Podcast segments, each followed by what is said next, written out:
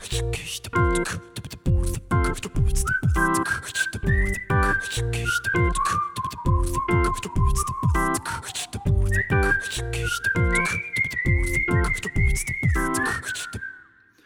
Freunde, herzlich willkommen zurück zum Airball Podcast. Ihr kennt die Situation mittlerweile. Chris hat letztes Wochenende noch angekündigt, dass er mit Leo zusammen die letzte, das letzte Mal zu zweit aufnehmen wird, weil er danach wieder zu mir stoßen wird. Aber sowohl in der Titans Area war ich allein mit Till, weil da hat Chris krankheitsbedingt ausgeschieden und ja, heute hat sein Arbeitgeber ihm nicht freigegeben, weshalb wir die Sache aber trotzdem zu dritt machen, denn ich habe wieder zwei Teamexperten dabei und es ist für mich wirklich eine riesige Freude, einfach weil es einer der ersten Podcasts ist, die ich selbst auch gehört habe im Basketballbereich. Max und Ole von den Korbjägern, grüßt euch.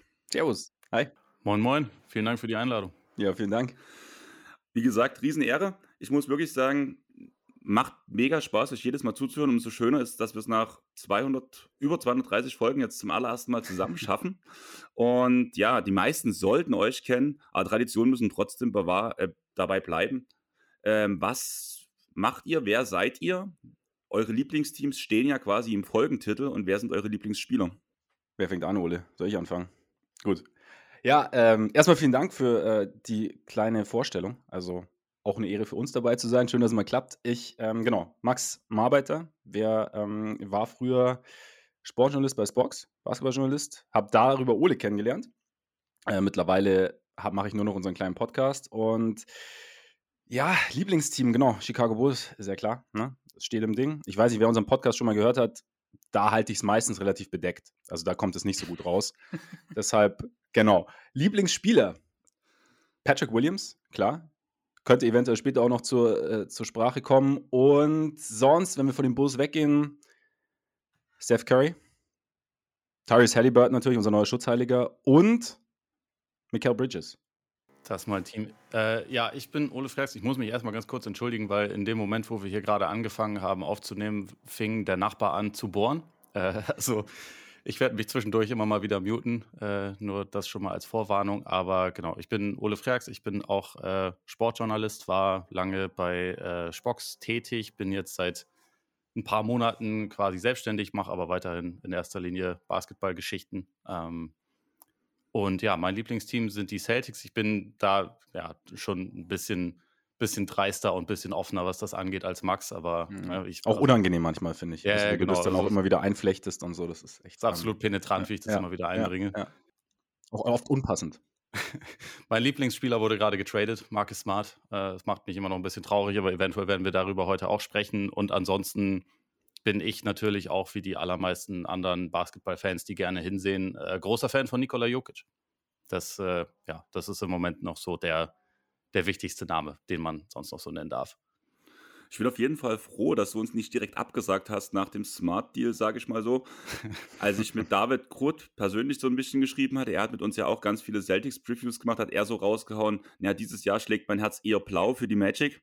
Und dann habe ich gedacht, okay, dann nehme ich die Chance gleich mal, um dich zu fragen für die Celtics-Preview, weil er hat, ist immer noch nicht drüber hinweg, dass Smart jetzt gegen Porzingis getradet wurde.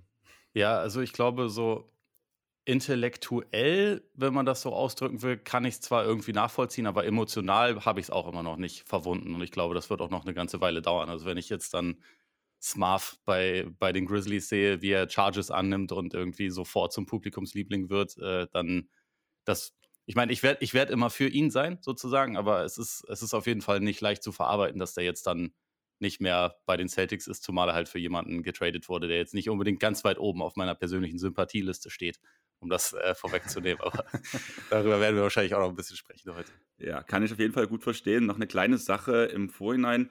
Ähm, wie letztes Jahr schon werden wir unsere Airball Community Fantasy League wieder aufziehen. Es wird eine Head-to-Head-Liga sein. Jeder darf teilnehmen. Schreibt uns dazu einfach auf Insta, Twitter oder Facebook oder von mir aus auch mir persönlich.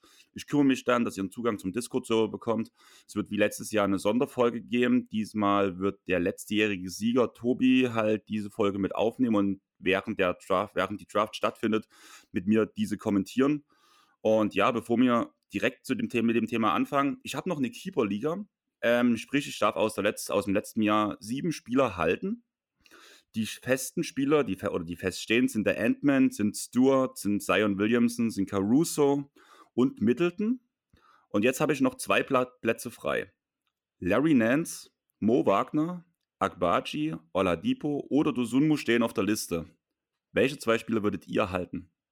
Ich würde Akbaji halten, tatsächlich. Also der, der hat mir in der zweiten Saisonhälfte eigentlich mhm. ganz gut gefallen bei Utah. Ich glaube auch, dass seine, seine Rolle tendenziell eher größer wird, dass er eine ganz gute Startmöglichkeit bekommen wird. Ähm, ansonsten, sagen wir mal, Larry Nance war dabei. Da würde ich halt, glaube ich, tendenziell immer eher die Finger davon lassen, weil der eigentlich zwar super ist, aber halt auch immer nur die Hälfte der Spiele macht, gefühlt. Mhm. Und von der Bank kommt, also ist jetzt nicht der allerproduktivste Spieler. Ähm, sag mal, welche, Na welche Namen waren das sonst noch? Äh, Mo Wagner, Oladipo und Ayo. Hm. Ich würde zu Mo tendieren, glaube ich. Ich tatsächlich auch.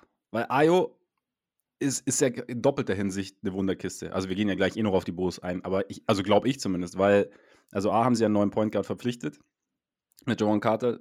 Kobe White hat verlängert. Das heißt, ich weiß nicht genau, wie die Minutenverteilung aussehen wird, ob Ayo am Ende doch startet. Und B war ja letzte Saison jetzt schon sehr durchwachsen. Und die Frage ist es jetzt, war so ein bisschen die Klein in der zweiten Saison. Oder, und halt auch dem geschuldet, das wurde ja auch oft thematisiert, dass die Teams ein bisschen mehr auf ihn geschaut haben. Oder ist es halt irgendwie, ist er so ein bisschen an seine Grenzen geraten. Kann natürlich aber auch im Umkehrschluss sein. Ich meine, verteidigen kann er. Er kann, er ist nicht der klassische Point Guard, aber er kann den Ball halbwegs bringen, wenn er, dieser neue Shooting-Coach der Bulls, wenn dessen Arbeit fruchtet und Ayo ein bisschen lieber und bereitwilliger von draußen abdrückt, kann das auch funktionieren. Aber ich würde mich, glaube ich, grundsätzlich mal, ich würde es mir erst anschauen wollen, bevor ich mich darauf verlasse. Deshalb, ich glaube, Mo Wagner ist da die etwas sicherere Wette. Kann ich gut verstehen, aber ich würde sagen, wir gehen gleich nochmal direkt auf die Bulls ein und das ein bisschen tiefer einfach. Da können wir ja sehen, wie groß Ayo seine Rolle sein, äh, sein wird. Letztes Jahr hat man 40 Siege geholt, schloss damit auf Platz 10 im Westen ab. Man konnte das vor allem im Vergleich zu der Saison davor auf einen Langzeitverletzten schieben, in Lonzo Ball, der zu 99 Prozent diese Saison auch nicht spielen wird. Am Ende gewann man in den Play-ins gegen die Raptors mit vier Punkten und verlor im späteren Spiel um Platz 8 gegen die Heat, die später in den Finals standen mit elf Punkten, obwohl man sehr lange mitgehalten hat. Also Max, wenn man die Heat geschlagen hätte in dem Spiel, hätte man selbst in den Finals gestanden, oder? Absolut, absolut. Und hätte natürlich dann auch mit den Nuggets den Boden gewischt. Also, ne, weil Vucevic hätte, hätte den besseren Jokic gegeben. Und auch sonst, äh, Caruso hätte, hätte Murray kalt gestellt und dann wäre die Geschichte eigentlich gelaufen. Ähm, nein, also ich meine, am Ende das Heat-Spiel war ja tatsächlich ein bisschen bitter, weil sie ja, weil sie eigentlich lang gut aussah und am Ende dann, ja, sie es so ein bisschen verloren haben, aus der Hand gegeben haben. Grundsätzlich, wenn man die Saison so als Ganzes betrachtet, glaube ich, waren sie dann aber so an der Stelle, an der sie dann abgeschlossen haben, nämlich auf Platz 9, knapp außerhalb der Playoffs schon, hat das schon so zur, zur Leistung gepasst irgendwo, was, was letztes Jahr war. Ich meine, du hast es ja irgendwie schon gesagt, ne? Lonzo letztes Jahr nicht gespielt, letztes Jahr war halt auch so ein bisschen Warten auf Lonzo die Saison. Also man hat ja ewig lang gebraucht, bis man wirklich gewusst hat, was mit diesem Knie wirklich, not, äh, wirklich los ist. Gab ja dann nochmal einen Eingriff und deshalb, ich glaube, man hat immer so ein bisschen gehofft, dass er vielleicht noch zurückkommt. Das heißt, es war so ein bisschen, man hat im Sommer nicht wirklich was gemacht. Man hat Dragic geholt, so ein bisschen als Lückenfüller, um es mal ähm, etwas übertrieben despektierlich zu sagen und, und Andre Drummond und Dragic hat dann einen Monat ganz gut funktioniert und dann halt nicht mehr, aber dann hat es, es hat halt, es war, gab halt dieses Vakuum auf, auf Point Guard im Prinzip. Ayo war ja dann, über den wir gerade gesprochen haben, war ja dann so ein bisschen der, also der Starting Point Guard hat dann, wie gesagt, nicht so gut funktioniert.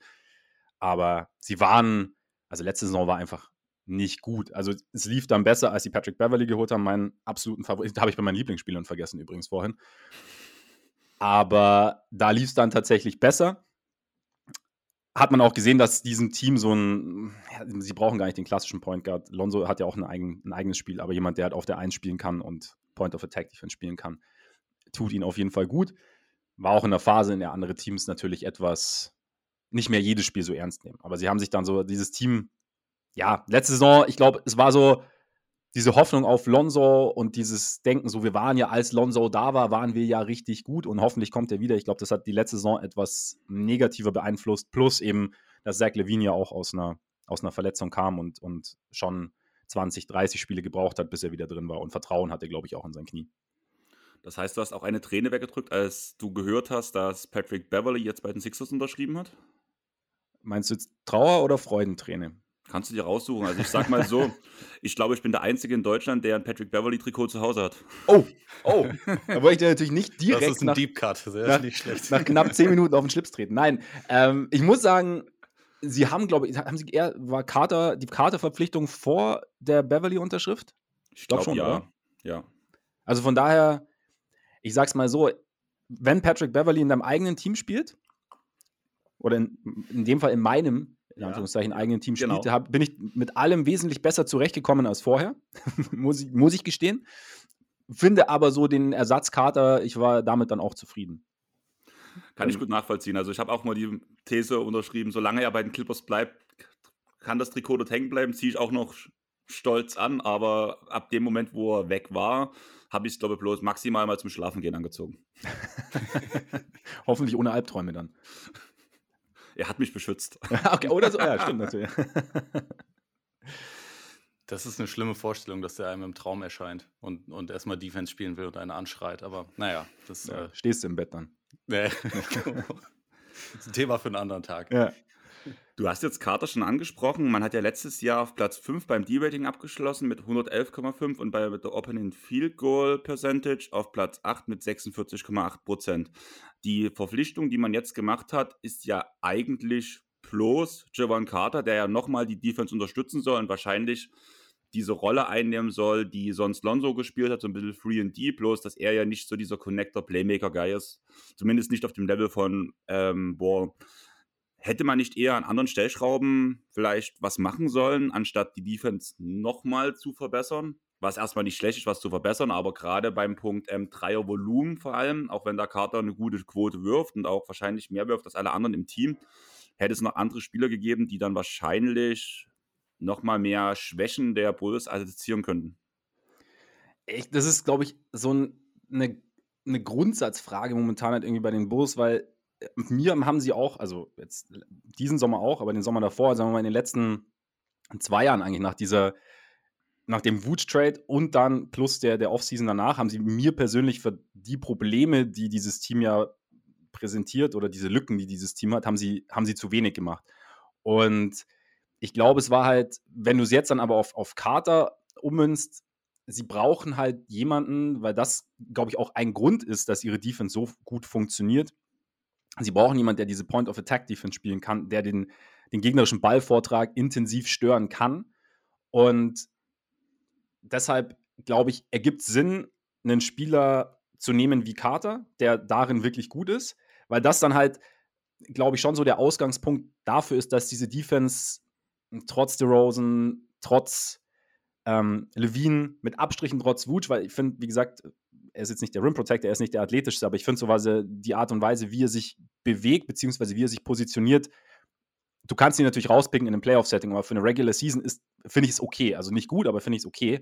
Ähm, plus dann eben Patrick Williams meistens oder je nachdem, wer dann da noch spielt. Aber ich glaube, es ist halt wichtig, diesen Spielertypen defensiv zu haben, dass dir die, die Defensive nicht kollabiert sozusagen, dass du dann, dass du dein, dein defensives System spielen kannst. Kann man natürlich sagen, okay, kriegt man das mit, mit Ayo zum Beispiel hin. Kobe White, glaube ich, wäre jetzt nicht der Typ dafür, auch wenn er sich defensiv verbessert hat, fand ich letztes Jahr. Aber ich glaube dann, dass du dir diesen Typ holst. Ich wüsste jetzt gerade nicht, also keine Alternative, ähm, die jetzt realistisch gewesen wäre. Muss, ist ja auch immer eine Frage, okay, wer, wer will nach Chicago mit diesem Ansatz Bastjo? Weil im Endeffekt so, so läuft es ja bei den, bei den Bulls. Also sie, die, wie gesagt, die großen, großen Moves waren irgendwie nicht dabei. Plus dann eben immer dieses Ding, sie wollen eigentlich nicht in die Luxury Tax ähm, laut, also vom, vom Owner irgendwie veranlasst. Und dann sind dir natürlich auch ein bisschen die Hände gebunden, welche Spieler du dann noch verpflichten kannst, wenn du schon Levine unter Vertrag hast, wenn du schon DeRozan hast, Vucevic, plus dann Vertragsverlängerung, Kobe und so. Deshalb, ich weiß nicht, was möglich gewesen wäre. Ich finde so, wie gesagt, dieser Spielertyp Carter, glaube ich, passt ganz gut rein und den brauchen sie irgendwie auch. Also, dass er reinpasst, gebe ich dir vollkommen recht. Wie gesagt, ich hätte halt irgendwie noch was anderes erwartet. Vielleicht einfach so Kobe White auf einem höheren Niveau, sage ich mal so. Mhm. Vielleicht ein Kobe White, der hat sich halt die letzten Jahre nun auch, finde ich, verbessert. Aber er hat, sich er hat sich verbessert, indem seine Rolle kleiner wurde und er nicht mehr so viele Aufgaben übernehmen musste. Und ja. vielleicht jemand, der auf höherem oder mit mehr Usage, sage ich mal, genau diesen Punkt erfüllen kann. Klar, da waren dieses Jahr nicht so viele auf dem Markt. Zum Beispiel auch, sag, nehmen wir jetzt mal das beste Beispiel, Chris ist ja ein großer Verfechter von unserem WM-Helden Dennis Schröder, den ich ungern in Toronto sehe, den hätte ich wahrscheinlich auch ungern bei den Bulls gesehen. Ja. Allerdings, gerade mit dem Drive der Defense, vielleicht wär, hätte er noch mal eine Facette gebracht in das Spiel, auch wenn er den Dreier nicht so gut trifft wie Carter, dass er zumindest das passendere Puzzleteil gewesen wäre. Ich glaube halt jetzt bei Schröder zum Beispiel, ich, da würde ich es tatsächlich ein bisschen anders sehen. Also ich habe, ähm, also bei der WM hat er natürlich wahnsinnig viel Spaß gemacht und, und ich bin gespannt, was in Toronto passiert. Ich glaube, du hast ja auch die Dreier angesprochen und das ist halt ein groß, die, die Bulls am Anfang, als sie, als sie DeRozan verpflichtet haben, als sie Vucevic äh, verpflichtet haben, war ja dieses große Ding, die, die Offense wird schon laufen. Aber die Offense läuft halt nicht. Und die Offense läuft vor allem nicht, weil sie mit die wenigsten Dreier der Liga nehmen und weil sie halt viele Spieler drin haben, die den Dreier auch nicht nehmen wollen. Also ich habe vorher, habe ich es bei Ayo angesprochen, also wie oft Ayo eigentlich einen offenen Wurf hatte und ihn und den Ball nochmal weggepasst hat. Und wie oft das auch bei, bei anderen passiert. Selbst bei Pat Williams passiert ist ja teilweise, der ein sehr, sehr guter Dreierschütze ist und auch seine, sein Volumen gesteigert hat.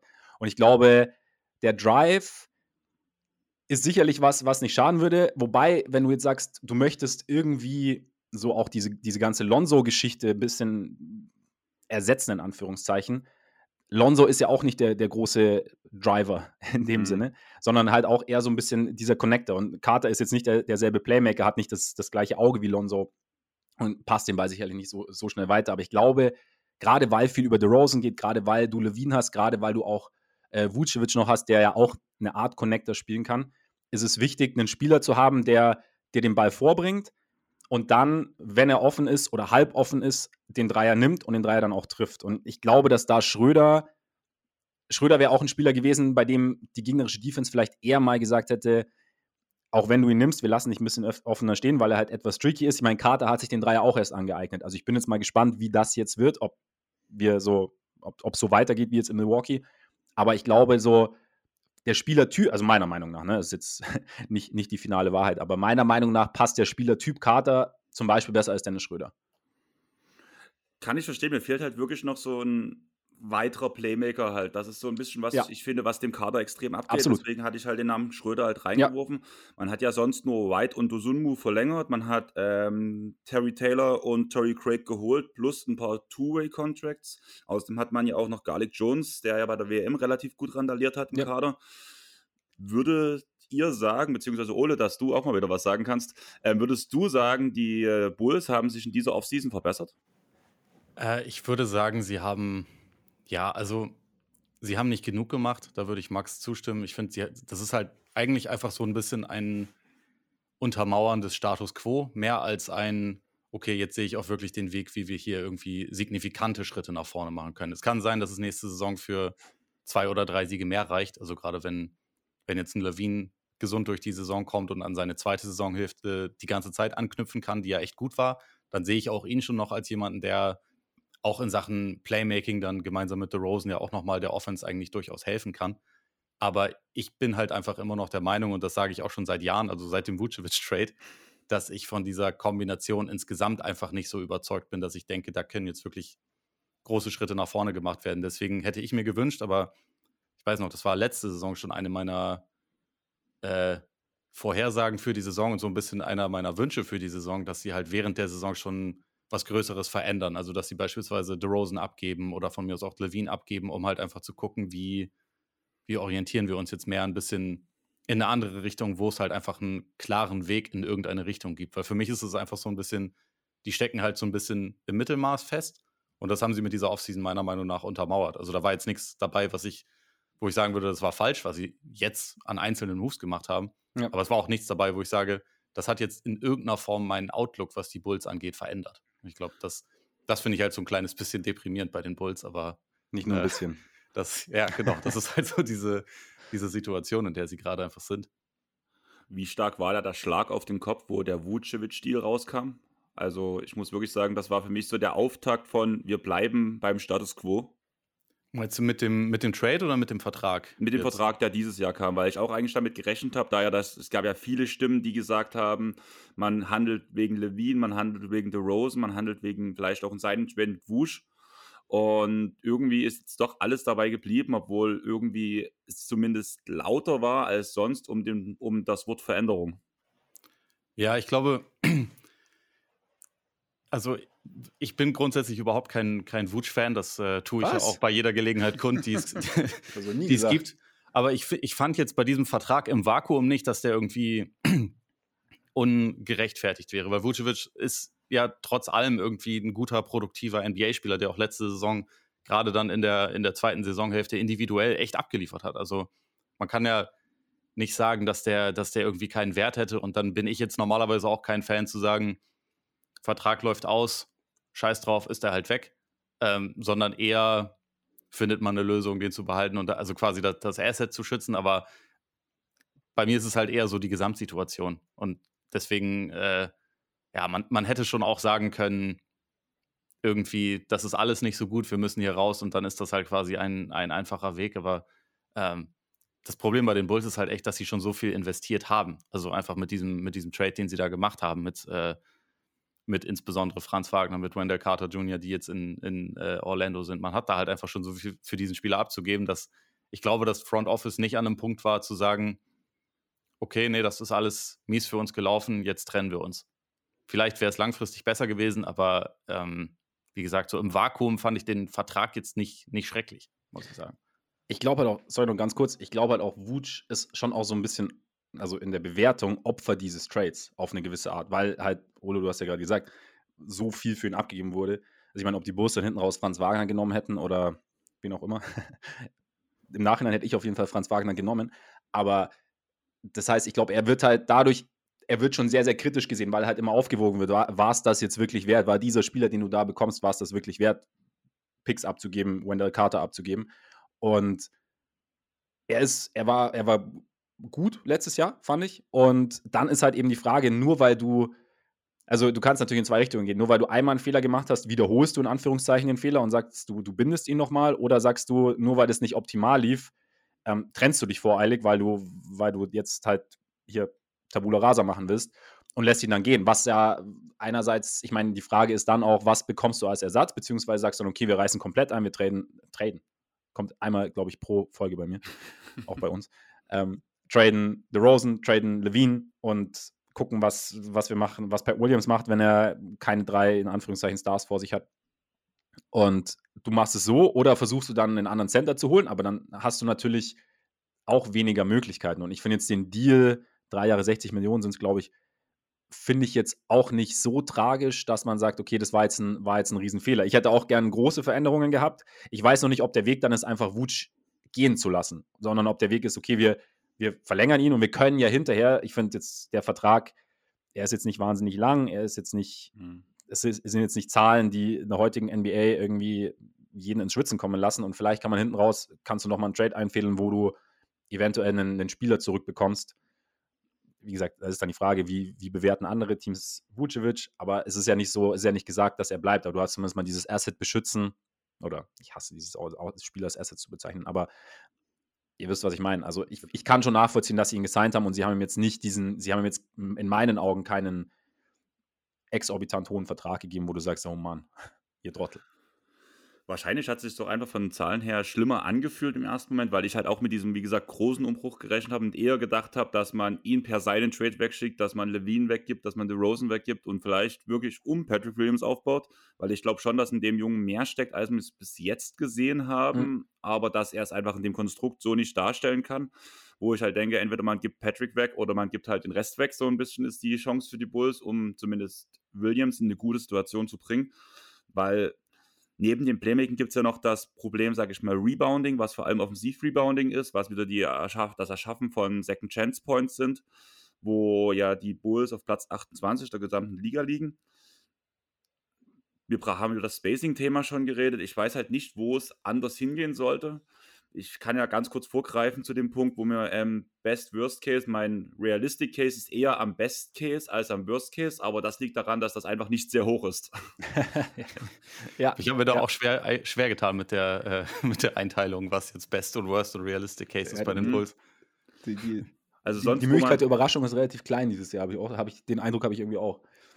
genau, also ich finde halt, dass man sieht, wo es hingeht, wo es hingehen kann, aber aufgrund, wenn man wenn jetzt während der Saison nicht noch große Veränderungen kommt, finde ich halt, man hat diesen, dieses Ziel, wo es hingehen soll, aber darüber hinaus geht es halt einfach nicht. Während halt vielleicht auch ein oder zwei Verletzungen oder ein oder zwei schlechte Saisons von Spielern oder ein Javon Carter, der nicht funktioniert, mhm. könnten schon wieder nach unten hin sehr viel einreißen, sage ich mal so. Also für mich braucht das Team halt gerade, weil du halt vor uns gefragt hast, was man für Spieler hätte holen können. Gerade so ein Spieler wie Seth Curry oder Luke Kennard hätte ich mir schon gut bei den Bulls vorstellen können, weil aufgrund der guten Defense kann man solche Spieler halt auch verstecken.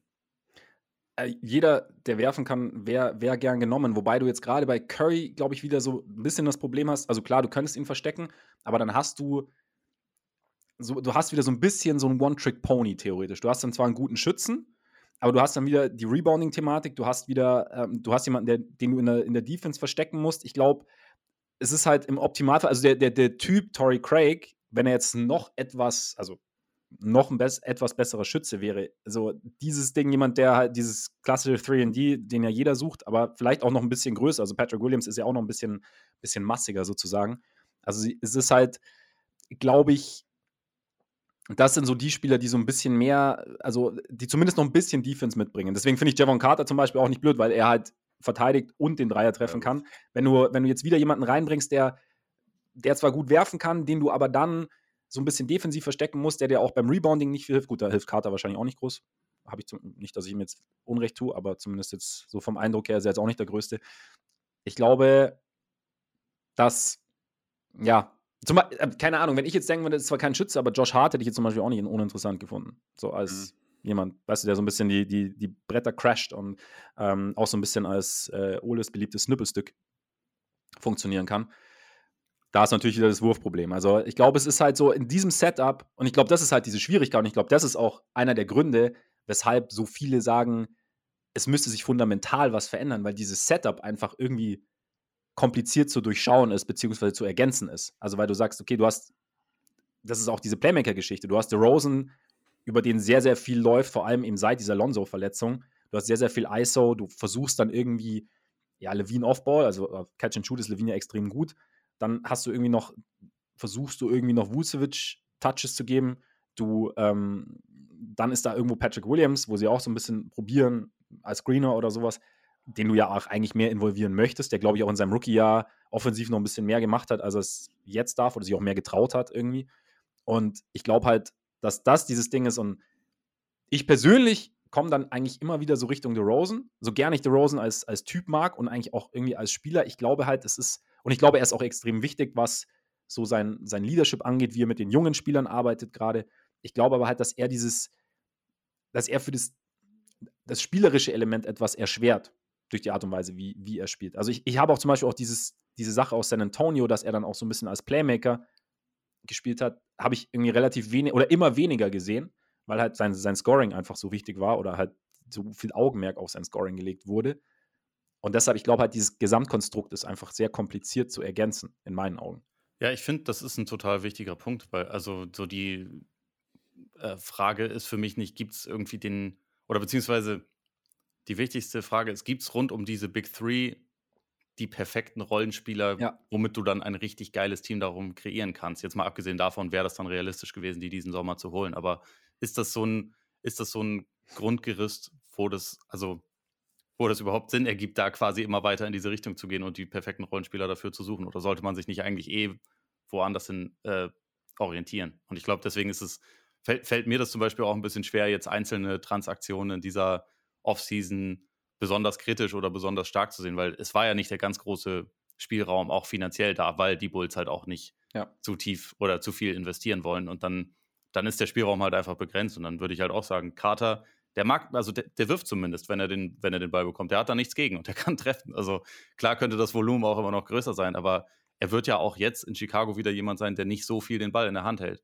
sondern der halt eher seine Point of Attack Defense spielt und der vorne bisschen spacen soll. Und ich glaube, da ist er schon eine bessere Alternative für als jetzt ein Dosunmo oder auch ein äh, Kobe White, auch wenn der an seinem Offensivspiel insgesamt gearbeitet hat. Aber so als so als guter Catch oder vernünftiger Catch-and-Shoot-Spieler ist, ist das ja vielleicht nicht der schlechteste Fit jetzt neben, neben DeRozan und Levine.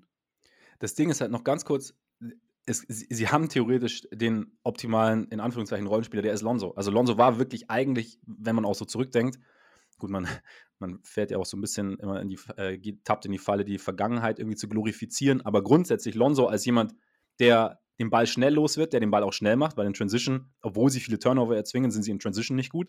Lonzo hat immer wieder, immer wieder das Tempo angezogen, sobald er den Ball hatte. und dann aber den Ball auch schnell, ist den Ball schnell losgeworden, hat dann aber auch wieder seinen Dreier getroffen, wenn er ihn zurückbekommen hat. Und ich glaube, dieser Spieler, aber diese Spieler sind halt wahnsinnig selten. Ja, die dann nicht selber die noch immer den Kopf oben haben und auch genau. immer sofort daran denken, was ist der nächste Pass, den ich spielen kann, wie kann ich hier irgendwie das, das Tempo forcieren. Das machen einfach nicht so viele und schon gar nicht so viele so gut, wie, de, genau. wie das Lonzo gemacht hat. Das muss genau. man schon echt sagen. Und deshalb einfach nur, einen, ich glaube, es ist gar nicht so einfach, einfach nur einen Playmaker zu installieren, der den Ball dann selber viel in der Hand hat und dann orchestriert. Weil dann, wie gesagt, dann hast du dann hat er den Ball, dann gibt er den Ball vielleicht zu DeRozan. Ich weiß nicht, ob, du dann, ob DeRozan dann wieder anders spielen würde, das kann natürlich sein. Aber ich, wie gesagt, also es ist halt einfach etwas kompliziert in diesem Setup. Ganz kurz, einfach weil mich mal eure Meinung dazu interessiert. Ähm, denkt ihr, die Pelicans haben was von der Verletzung von Lonzo schon gewusst? Jetzt im Nachhinein. Weil alle haben sich aufgeregt, warum nichts verlängert wurde, warum kein Deal kam. Und jetzt ist halt dieses eine perfekte Jahr gefühlt von Lonzo gewesen bei den Bulls und mit diesem Ende. Und irgendwie fühlt es sich echt traurig an. Lonzo war mal ein Spieler, den konnte ich überhaupt nicht leiden am Anfang, wo er bei den Lakers angefangen hat. Ja, vielleicht ist auch ein bisschen diese Hassliebe mit dabei, okay. Aber ähm, trotzdem fühlt es sich komisch an. Vor allem, wenn man von draußen drauf guckt. Boah, äh, es, man, man könnte zu dem Schluss kommen, würde ich sagen. Es ist, ich, ich bin mir selber nicht sicher. Ich weiß nicht, ob inwieweit du dann wirklich sagen kannst, dass diese Verletzung irgendwann auftritt. Ich meine, sie kannten sie, die medizinischen Befunde kannten sie, also sie kannten ja seine Knie. Ich weiß nicht, ob du dann sagst, okay, ob sie nicht vielleicht so nach dem, nach dem Motto, sie wussten nicht, dass es dann so mies läuft, aber sie hatten eine Idee, dass die Knie immer wieder Probleme bereiten könnten. Ja, ich, ich glaube auch, dass es so in die Richtung geht. Also, dass die halt einfach strukturelle Bedenken hatten und das ist ja dann immer eine Abwägung. Also, ja. Malcolm Brocken ist ja auch so ein Beispiel. Der hatte schon bevor er gedraftet wurde, so eine schreckliche, so ein schreckliches Medical, das hat ja John Hollinger immer gesagt, der zu dem Zeitpunkt noch bei den Grizzlies gearbeitet hat und in diesem Draft-Prozess involviert war. Aber das war ja der Grund, warum halt ganz viele Teams von vornherein gesagt haben, den holen wir jetzt nicht. Äh, obwohl unbestritten war, was für ein talentierter und guter Spieler das war. Und ich glaube, das war halt bei Lonzo auch so eine Geschichte, dass die wahrscheinlich etwas gesehen haben, wo sie dachten, also ohne jetzt davon auszugehen, das wird genau diese Verletzung, aber wo sie halt dachten, das wird den wahrscheinlich immer mal wieder beschäftigen, vielleicht, vielleicht sogar mehr als nur beschäftigen, vielleicht ist es auch einfach wirklich ein strukturelles Problem für die Karriere. Ja. Und dass sie dann halt die Abwägung gemacht haben, okay, dann, dann steigen wir aus aus diesem Business. Aber ich meine mich auch daran zu erinnern, dass das damals relativ offen telegrafiert wurde von den, also von Ball und von Clutch Sports, dass der halt nach Chicago wollte. Also das war doch auch so eine Geschichte, die man eigentlich schon ein paar Monate vorher gefühlt wusste, dass der dahin will. Also vielleicht spielten da auch noch ein paar mehr Sachen mit rein. Ich hatte irgendwie noch im Hintergedanken, also ja, es wurde sehr zeitig kommuniziert, aber auch weil die Pelicans, glaube ich, sehr zeitig kommuniziert haben, dass sie Lonzo nicht halten wollen oder zumindest nur mhm. zu einem gewissen Preis halten wollen, wo, glaube ich, auch mhm. ein Betrag im Raum stand, wo alle schon gesagt haben, der Junge ist viel mehr wert. Ja, also ich meine, es gab ja auch schon um die Trade Deadline im, im Februar Gerüchte, dass, dass die Bulls versuchen könnten, ihn auch zu holen, also nach, auch nach dem Boots Trade. Und ja, also wie gesagt, ich würde jetzt medizinische Bedenken der Pelicans würde ich, würde ich jetzt nicht ausschließen. Dann würde ich dich noch fragen, Max, denkst du, man spielt genauso wie letztes Jahr? Wird sich am Spielstil irgendwas grundlegend verändern? Eigentlich hat man dafür ja viel zu wenig am Kader verändert, um da was zu ändern. Also, glaube ich auch. Also, dass, dass du jetzt da, dass man jetzt komplett alles über den Haufen schmeißt und auf einmal ins Rennen kommt und oder dem, dem Ball besser bewegt. Ich könnte mir vorstellen, dass man, ich weiß, also sagen wir mal so, wenn, wenn man mich jetzt fragen würde, ich würde schon wieder versuchen, den Ball mehr zu bewegen und halt weniger statisch zu spielen. Was halt ein Punkt ist, was ja auch so, was ich auch immer wieder, wenn ich andere Bulls-Podcasts höre oder, oder äh, Texte lese über die Bulls, diese, diese Verpflichtung eines Shooting-Coaches wird ja immer wieder genannt, manchmal auch so ein bisschen mit einem Augenzwinkern, aber ich glaube halt, was halt entscheidend ist für, für diese Offense, ist halt, was wir schon ein paar Mal angesprochen haben, dass, dass sie einfach den Dreier bereitwilliger nehmen. Und ich könnte mir schon vorstellen, dass das jetzt so ein Ding ist, okay, wir, wir bringen jetzt, wir machen jetzt aus den Schützen, die wir haben, bessere Schützen. Manchen, die noch gar nicht werfen können. Also ähm, Dalen Terry bin ich mal sehr gespannt, wie sich das entwickelt. Summer League war jetzt nicht so, nicht so herausragend, aber wir versuchen da einfach so ein bisschen von innen heraus so ein bisschen dieses, dieses Wachstum irgendwie anzustachen, indem wir halt einfach jemanden haben, der, der Würfe gerade zieht. Ich meine, Lonzo ist ja bestes Beispiel, dass das schon irgendwie gehen kann. Und ich glaube, dass das halt ein, ein Hauptaugenmerk sein könnte, dass man sagt, okay, wir, wir nehmen Dreier. Also und, und auch wenn, wenn wir offen sind, nimm den Wurf. Wenn, wir, wenn du offen bist, nimm den Wurf. Pass ihn nicht wieder weiter, weil wir, also das, war, das ist eigentlich so ein klassischer Bulls ähm, Spielzug in Anführungszeichen gewesen. Der Wurf war offen, Pass kam zum nächsten halboffenen, der hat dann nochmal weiter gepasst und am Ende bist du irgendwie bei Sekunde 22,5 in der Shotclock und hast irgendwie einen miesen Wurf. Und ich glaube, dass das halt, dass das der Offense schon ein bisschen mehr Dynamik geben könnte. Wie gesagt, du hast, du hast Javon Carter, der den Wurf nimmt. Du hast auch Torrey Craig, der, wenn er in der Ecke steht, offen steht, halb offen steht, den Wurf nimmt. Ich hoffe sehr, dass Patrick Williams da mehr macht. Und ich glaube, dass das vielleicht die in Anführungszeichen große Veränderung sein kann, dass man einfach mehr Dreier nimmt. Wäre auf jeden Fall praktisch, einfach um auch bei der Quote, sag ich mal, ein bisschen weiter nach oben zu kommen. So schlecht ja. sieht es ja von dem, was man wirft, gar nicht aus. Man nimmt halt einfach bloß zu wenig. Ja. Der eine Name, der mir immer wieder dann in, äh, mich anspringt, ist halt DeMar Rosen. Der hat in seiner Karriere gerade mal in zwei Saisons drei äh, Attempts oder mehr genommen. Zwei, er hat es zweimal geschafft. Würdest du dir auch von Rosen mehr Würfe von draußen wünschen, weil die Quote jetzt ja nicht so die beste ist. Allerdings hat man dann immer wieder diese Klatschmomente, wie diese zwei Buzzerbeater, ja. die er mal nacheinander geworfen hat. Ah, ich bin, bei Rosen bin ich hin und her gerissen. Ob ich, er hat, er hat seinen Stil irgendwie und, und der ist auch bis zu einem gewissen Grad ist der gut. Und ich glaube auch, dass, der, dass das vielleicht noch besser funktioniert, wenn alle außenrum mehr Dreier nehmen und auch schneller den Dreier nehmen. Aber vielleicht einfach so das ein oder andere Mal, dass er sich vielleicht auch mal, dass du auch mal The Rosen in der Ecke postieren kannst, zum Beispiel. Und dass er dann von da auch dann einfach, wenn er den Ball bekommt, einfach abdrückt und nicht zwei Schritte reingeht, sondern so, dass, dass auch er halt einfach das eher so stilmittelmäßig als generell, aber halt auch mal ein bisschen für Spacing sorgt irgendwie. Mhm. Fände ich jetzt nicht schlecht, aber das müsste jetzt, müsste jetzt, glaube ich, für mich müsste sich das jetzt nicht, also extrem steigern, sondern eher so punktuell, weil ich meine, er hat auch ein, ein, die Frage ist auch, wie sehr geht das dann ab einem gewissen Alter noch, dass du deinen dein, dein Stil irgendwie komplett änderst. Aber ich glaube, so, so einfach ja, so, so stichprobenmäßig, dass er vielleicht etwas schneller auch abdrückt oder sich dann auch mal so postiert, dass er einen Wurf bekommen kann, weil Aufmerksamkeit zieht er ja schon auch auf sich, beziehungsweise wenn die Gegenspieler absinken von ihm und er steht draußen und er dann den, den Wurf nimmt, im Optimalfall auch trifft, würde die Offense äh, sicherlich auch wieder etwas, etwas öffnen und das Feld öffnen. Das war halt ungefähr genau der Gedanke. Ich hab, war auch überrascht, dass die Quoten dann doch so schlecht waren. Ich wusste halt, er ist kein guter Dreier-Schütze. Ja. Da habe ich aber eher wirklich an die Attempts gedacht, weil da dachte so, zumindest die Quote wird vielleicht schon so um die 32 bis 35 Prozent sein, dass er da wirklich mit 30 Prozent im Schnitt klar drunter liegt, dachte ich halt eigentlich nicht so weit.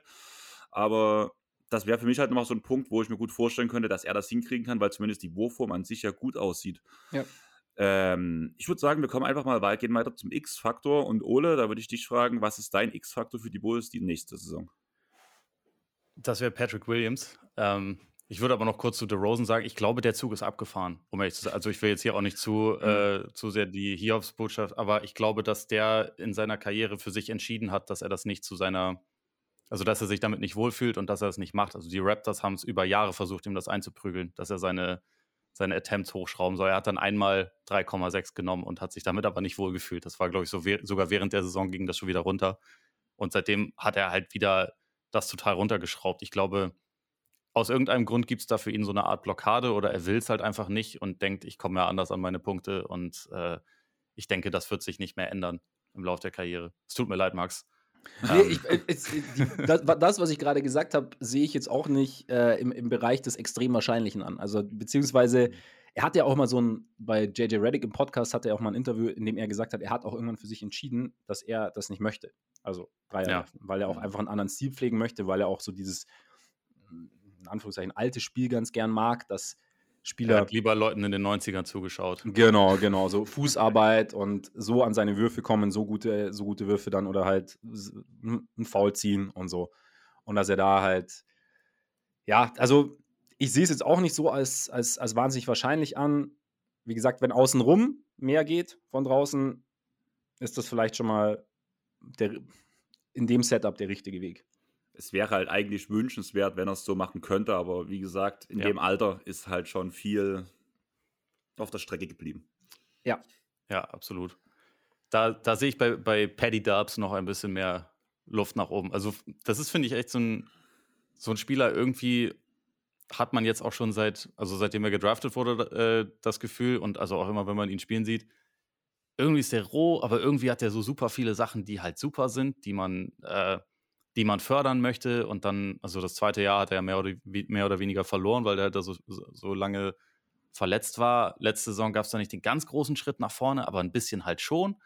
Und irgendwie sieht man halt, finde ich, immer mal wieder so Flashes. Und für mich wäre jetzt halt der Zeitpunkt gekommen, also gerade wenn man bedenkt, dass er ja dann auch schon Richtung Restricted Free Agency geht. Das ist ja jetzt schon seine vierte Saison, obwohl er noch so jung ist. Mhm. Ähm, dass jetzt halt einfach der Zeitpunkt gekommen ist, um, um einfach zu zeigen, bist du wirklich ein potenzieller Franchise Cornerstone? Bist du eher jemand, der das Ceiling hat, guter Rollenspieler oder eher jemand, der das Ceiling vielleicht sogar zum, zum Star hat? Für mich ist es irgendwie schon denke ich mir, das, das Potenzial für mehr ist gegeben, aber bisher hat man es halt einfach nicht konstant gegeben, äh, gesehen.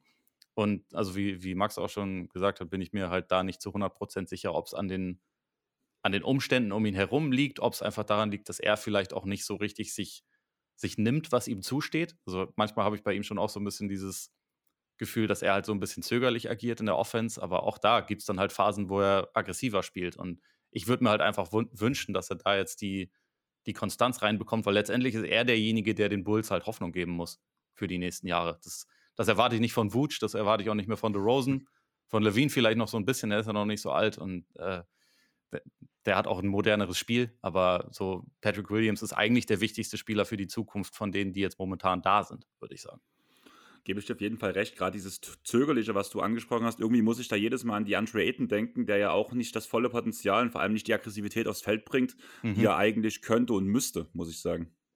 Ja, auch gerade so mit der, mit der physischen Präsenz, ne? Also, weil mhm. eigentlich so Patrick Williams, der, der wirkt ja, finde ich, auch schon wie jemand, der eigentlich sich halt, also der, der so die Länge hat, der auch kräftig ist und Leute auch mal überpowern könnte. Aber man sieht es halt einfach bisher mhm. noch nicht so viel. Aber ich, ich könnte mir schon auch vorstellen, dass das mehr in die Richtung geht.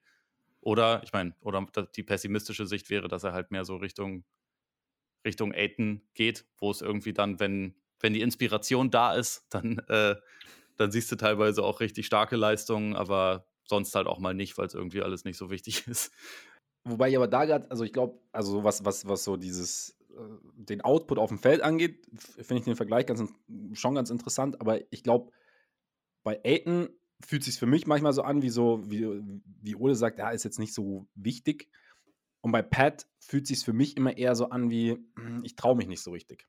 Also es ist eher so ein, es ist nicht so, das ist, mir, also es ist mir in Anführungszeichen überspitzt formuliert, egal, sondern es ist eher so, mh, hm, soll ich jetzt wirklich? Und da, da, ist doch noch der Demar und, und der Zack und, und Wutsch und ne, wenn ich jetzt Mist baue, soll, soll ich wirklich Mist bauen? Das wäre auch Quatsch. Es ist eher so eine, so, so ein Zögern und so eine, Angst vor dem Fehler, habe ich den Eindruck, als so, ja, mein Gott, ich bin jetzt halt hier und passt schon. Also ich bin jetzt in der NBA, das reicht auch. Also ich glaube, das ist mein Eindruck irgendwie von, von Pat und ich hoffe, dass das, dass ich das so ein bisschen, dass sie das so ein bisschen rausbekommen. Also das ist halt so ein bisschen die entscheidende Frage, ne? ob man das lernen kann im Laufe Eben. der NBA-Karriere oder ob man manche Sachen einfach mitbringt oder nicht mitbringt. Also mhm. da, da habe ich auch keine Meinung zu. Ich bin gespannt, wie es laufen wird bei ihm. Was, was ich, sorry nochmal ganz kurz, was ich da ganz interessant was eigentlich in der Rookie-Saison, weil eigentlich, was ich, warum ich ihn auch so gern mag, weil er ja am Anfang halt kam mit seinen, ich glaube damals war er 19, ähm, als Sixth Man am, am, College gespielt, hat, kam dann irgendwie, sollte starten, hat irgendwie immer den besten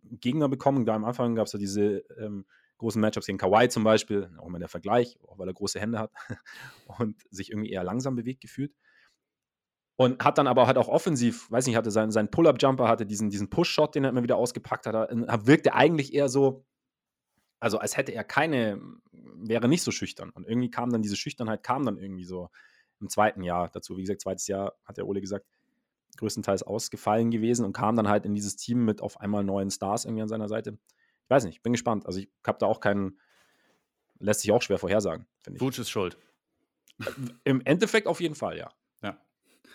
Max, ich würde bei dir den X-Faktor ganz zum Schluss ranstellen, als Teamexperte halt. Deswegen würde ich meinen, beziehungsweise ich habe zwei Namen hier stehen, auf, erstmal aufzählen. Das ist zum einen Javon Carter, wenn er die Rolle von Lonzo Ball wirklich zumindest einigermaßen adaptieren kann, bin ich schon der Meinung, dass er das Team nochmal auf ein anderes Level, zumindest im Vergleich zur letzten Saison, heben kann, weil du hast selber schon vorhin so gesagt, letzte Saison war so, warten auf Lonzo, wann kommt er zurück? Und man hat halt eigentlich das Team darauf eingestellt, dass er zurückkommt. Diesmal hat man ja. schon festgelegt, Lonzo kommt nicht zurück, deswegen hat man Javon Carter geholt und will den Spielstil von vor zwei Jahren eigentlich wieder aufleben lassen, würde ich sagen.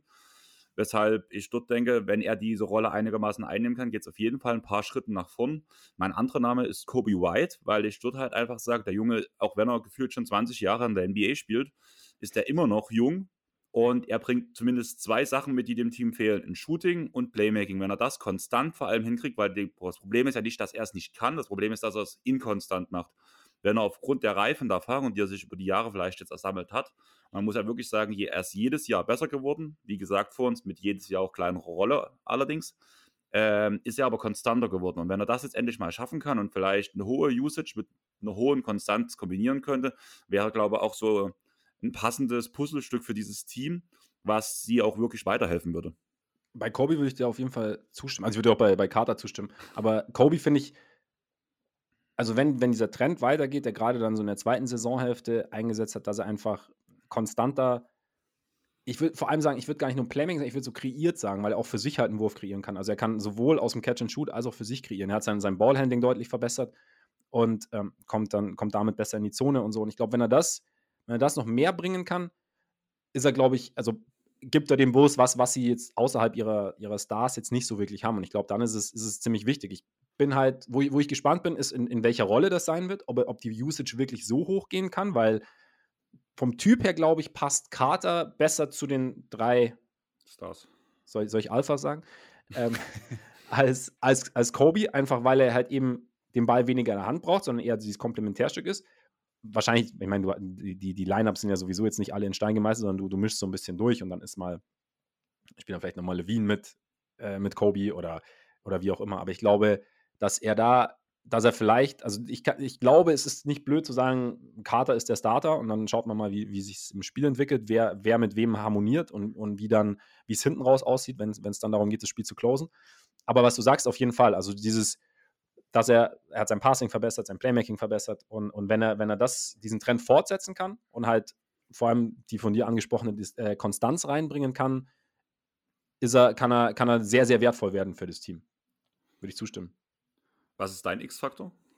Äh, bei mir ist auch Pat Williams tatsächlich, weil, also A, mein Lieblingsspieler, nein, B, aber vor allem, weil ich glaube, dass, Ole hat es ja schon angesprochen, ich glaube, dass bei ihm noch so viel schlummert, dass wenn er das das alles mal irgendwie an die Oberfläche bekommt und wenn er, wenn er diese, wie ich es vorhin gesagt habe, diese Angst ablegt und dann wirklich mit Nachdruck rangeht an, an alle Sachen, auch ans Rebounding zum Beispiel. Es gibt ja auch immer so diese, ich schaue auch immer, wie, wie viel, wenn ich, wenn ich das Spiel nicht live gesehen habe, was oft passiert, ich, meistens Real Life, ähm, wie viele Rebounds hat Pack geholt, weil halt das einfach ein Ding ist, okay, war er aggressiv. Also wenn er eine Aggressivität in sein Spiel reinbekommt und dann diese ganzen Sachen, die er, die er in, in, in Teilen schon gezeigt hat, weil ich glaube, dann haben dann hat er das Potenzial, dritt-, zweitbester Spieler des Teams zu sein. Einfach weil er auch diese defensive Komponente hat. Also es gab ja auch diese Statistik, ähm, wie gut er in ISO-Situationen verteidigt.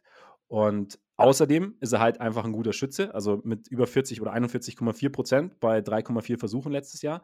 Wenn er dann noch etwas, wenn, wenn er zum Beispiel, wir haben bei DeRozan drüber gesprochen, wenn, wenn, wenn Williams sein, sein Volumen auf vielleicht 6, 7 Dreier hochschraubt und dann vielleicht dann knapp unter 40 Prozent trifft, öffnet er die Defense auch. Ähm, oder öffnet er das Feld auch. Und wenn er dann auch, wenn er dann aber diese Aufmerksamkeit auch nutzen kann, um zu attackieren, um wirklich, was er ja auch immer wieder mal macht, ich meine, er hat ja immer mal auch wieder diese Highlight-Dunks drin, dann wirklich aggressiv zum Brett geht, dann, dann hast du da einfach einen auf der 4 einen extrem vielseitigen, guten Spieler, der, glaube ich, das Ceiling des Teams mehr anheben kann als jeder andere. Und deshalb ist er jetzt für mich so der, der X-Faktor. Ich sehe es schon kommen. Du wirst Chris seinen Hot Take extrem lieben. der hat mir auch noch mal ein bisschen was zukommen lassen. Also gerade Thema Hot Take und noch so ein paar Sachen, die wir mit ansprechen sollen.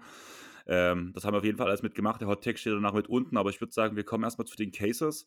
Und ich würde einfach mal einen Best Case raushauen. Das würde bedeuten, die Neuzugänge plus Wooch, plus Levine, plus Williams bringen das Spacing für The Rosen. Wir sehen The Rosen wieder als den Spurs The Rosen, der auch viel Playmaking übernimmt. Carter schafft es, Lonzo ein, ansatzweise zu ersetzen. Das würde 46 Siege bei mir bedeuten und das wäre Platz 6 im Osten. Das wäre mein Best Case. Bin ich da zu niedrig oder zu hoch? Weder noch, würde ich sagen. Ich habe ich hab jetzt keine, keine Siegeszahl mir, mir ausgedacht oder beziehungsweise mir überlegt. Aber ich habe auch gesagt, Best Case inhaltlich ähnlich, weniger DeRozan-zentrisch. Zack wird noch, noch mehr, geht noch mehr Richtung Superstar oder Richtung richtiger, richtiger Abo-All-Star. Superstar ist vielleicht ein bisschen übertrieben. Und ähm, Pat macht den Sprung und ich habe dann gesagt, auch Platz 5, 6 im, im Osten. Hm. Ole? Ich hatte mir erste Runde aufgeschrieben. Also ich habe es äh, auch etwas, etwas weniger ausdefiniert, aber ich dachte mir halt auch so, dass ich, ich kann mir schon eine Welt vorstellen, in der die Bulls äh, sich direkt für die Playoffs qualifizieren. Ich glaube nicht, dass das das Wahrscheinlichste ist, aber dass es möglich ist. Und ich kann mir aber zumindest Stand jetzt relativ schwierig, äh, schwer vorstellen, dass sie eine Serie gewinnen könnten. Deswegen erste Runde. Also. Geht mir genauso. Mit den Siegen, das habe ich halt so eingeführt bei mir, dass ich bei den Season Previews das langsam schon einführe, weil die Folge, die vor dem Saisonstart kommt, ist traditionell ja mit Donny Jonathan, wo wir einmal ein komplettes Power Ranking 1 bis 30 mhm. machen. Und dadurch müssen wir ja schon ein bisschen uns über Siege Gedanken machen. Und deswegen ja. ist das nochmal so meine erste Orientierung, wo ich wen einsortiere, wenn es halt gut und wenn es schlecht läuft. Das Thema ist, wenn es schlecht läuft, sehe ich nur 36 Siege. Man sieht, dass der Rosen älter wird. Ähm, der Platz zum Korb wird gering. Die jungen Spieler entwickeln sich nicht wirklich weiter. Dadurch fehlt halt auch das Spacing weg. Wie letztes Jahr Platz 10 im Osten. Die Pacers hatten letztes Jahr 35 Siege. Also vielleicht rutscht man noch gerade so ins Play-In rein und man sieht, es wird eng. Ja, ich habe sogar, also bei mir wäre es sogar, dass sie rausrutschen aus dem Play-In, weil dann Orlando und, und die Pacers von, von hinten kommen und dass sie vielleicht auch, dass dann der Punkt ist, sie wollen es dann im Laufe der Saison sagen, okay, wir beenden dieses ganze Ding doch. Und, aber weil es halt einfach nicht so gut funktioniert, weil die Spieler auch nicht so performen, bekommen sie nur 50 Cent für ihren Dollar. Und dann hast du, siehst du schlecht aus und kriegst aber auch, wirst deine theoretisch Stars nicht wirklich, kannst sie nicht wirklich in, in Großpicks oder gute junge Spieler umwandeln und ja, dann gehst du so ein bisschen, bisschen ins Nirgendwo und die jungen Spieler, die du hast, stagnieren. Also das wäre auch so mein mhm. Worst Case. Ist eine philosophische Frage. Vielleicht ist es, äh, wäre es eigentlich nicht das Schlechteste, wenn sie in der Lottery landen, weil dieses ja. Jahr, dieses Jahr behalten sie den Pick, nächstes Jahr ist er schon wieder nur Top 10 geschützt und geht sonst nach San Antonio. Also, äh, wenn man bedenkt, dass dieses Team eigentlich ja junges Talent braucht, wäre es vielleicht nicht das Schlimmste. Aber also wenn man das, das Philosophische rausnimmt und nur auf so Sieg-Totals und so geht, denke ich, also auch so es gibt schon ein Szenario, wo sie nicht in die Top 10 kommen, auf jeden Fall. Also, das würde ich schon auch sagen. Wobei, ich, was, ich, was, was, was mir immer so auch noch so kommt, also bei aller Kritik, also und auch berechtigten Kritik, diese sowohl, also sie haben, sie haben gute Basketballspieler. Also wir haben zum Beispiel Alex Caruso, haben wir noch gar nicht, noch überhaupt nicht erwähnt, der ja einfach, den glaube ich. Gebt ihm mal Playoff-Basketball. Also ohne Scheiß. Äh, den, das ist einer der besten Rollenspieler der Liga, aber ja. das halt im, also in, in der jetzigen Situation ist er verschenkt, muss man er ist, er ist verschenkt, genau, genau. Also 29 andere Teams hätten ihn aber gern. Also es ist ja, halt genau. dieses Team, deshalb ist es, also dieser Best Case, also wie gesagt, ich glaube nicht, dass, dass sie sich direkt, dass es wirklich so eintritt, aber es ist halt DeRozan unfassbar guter Scorer. Levine effektiver Scorer, der in der Entscheidungsfindung seine Probleme hat, klar, der auch defensiv seine, seine Hänger drin hat. Aber es ist Vucevic einfach ein, solider bis guter, bis guter NBA-Center, der noch dazu werfen kann von draußen, der passen kann. Also das ist, es ist kein schlechtes Basketballteam, es ist einfach nur ein komisches Basketballteam und ich glaube, das macht es einfach so schwierig. Ja, würde ich auch so unterschreiben. Der Fit ist einfach nicht ideal. Ja. Mhm. Aber der könnte ja genau wieder mit Javon Carter funktionieren, um halt dieses Ding wieder mit Lonzo und Caruso aufzumachen. Das stimmt, wobei ich da, äh, also ich mag Javon Carter, aber ich glaube, die Erwartung ist zu groß für ihn um ehrlich zu sein. Weil Lonzo war schon verdammt gut mhm. bei den Bulls für eine kurze Zeit. Ich glaube auch, dass er Richtung Pat Bev geht, als Richtung Lonzo mit Carter. Also vielleicht Pat mhm. Bev Plus, weil er einfach der bessere Schütze ist, als dass er Lonzo wirklich ersetzen kann. Weil ich glaube, wie gesagt, dieses Problem ist, Lonzo war wahrscheinlich in dem Setup der optimale Spieler auf der Eins. Und, und, es war Peak Lonzo. Also es war wirklich und es war Peak Lonzo, genau. Es war der beste, der beste Teil seiner Karriere, muss man ehrlich sagen. Ja, ja absolut, absolut. absolut. Dann Realistic Case, das würde bei mir bedeuten, man ist leicht besser als letztes Jahr weil man einfach nicht so lange mit Lonzo plant. Man hat halt Carter reingeholt, der den so ein bisschen zumindest ersetzen soll. Das würde bedeuten, man holt zwei Siege mehr als im letzten Jahr, also 42 Siege. Das würde für Platz 8 im Westen nach Stand letztes Jahr in der Tabelle reichen. Und ja, im Play-In kann alles passieren. Man kann rausfallen, man kann gewinnen. Man hat es gesehen schon bei ein paar anderen Teams. Andere haben es danach aus dem Play-In direkt in die Finals geschafft. Ich würde dir es wünschen, Max.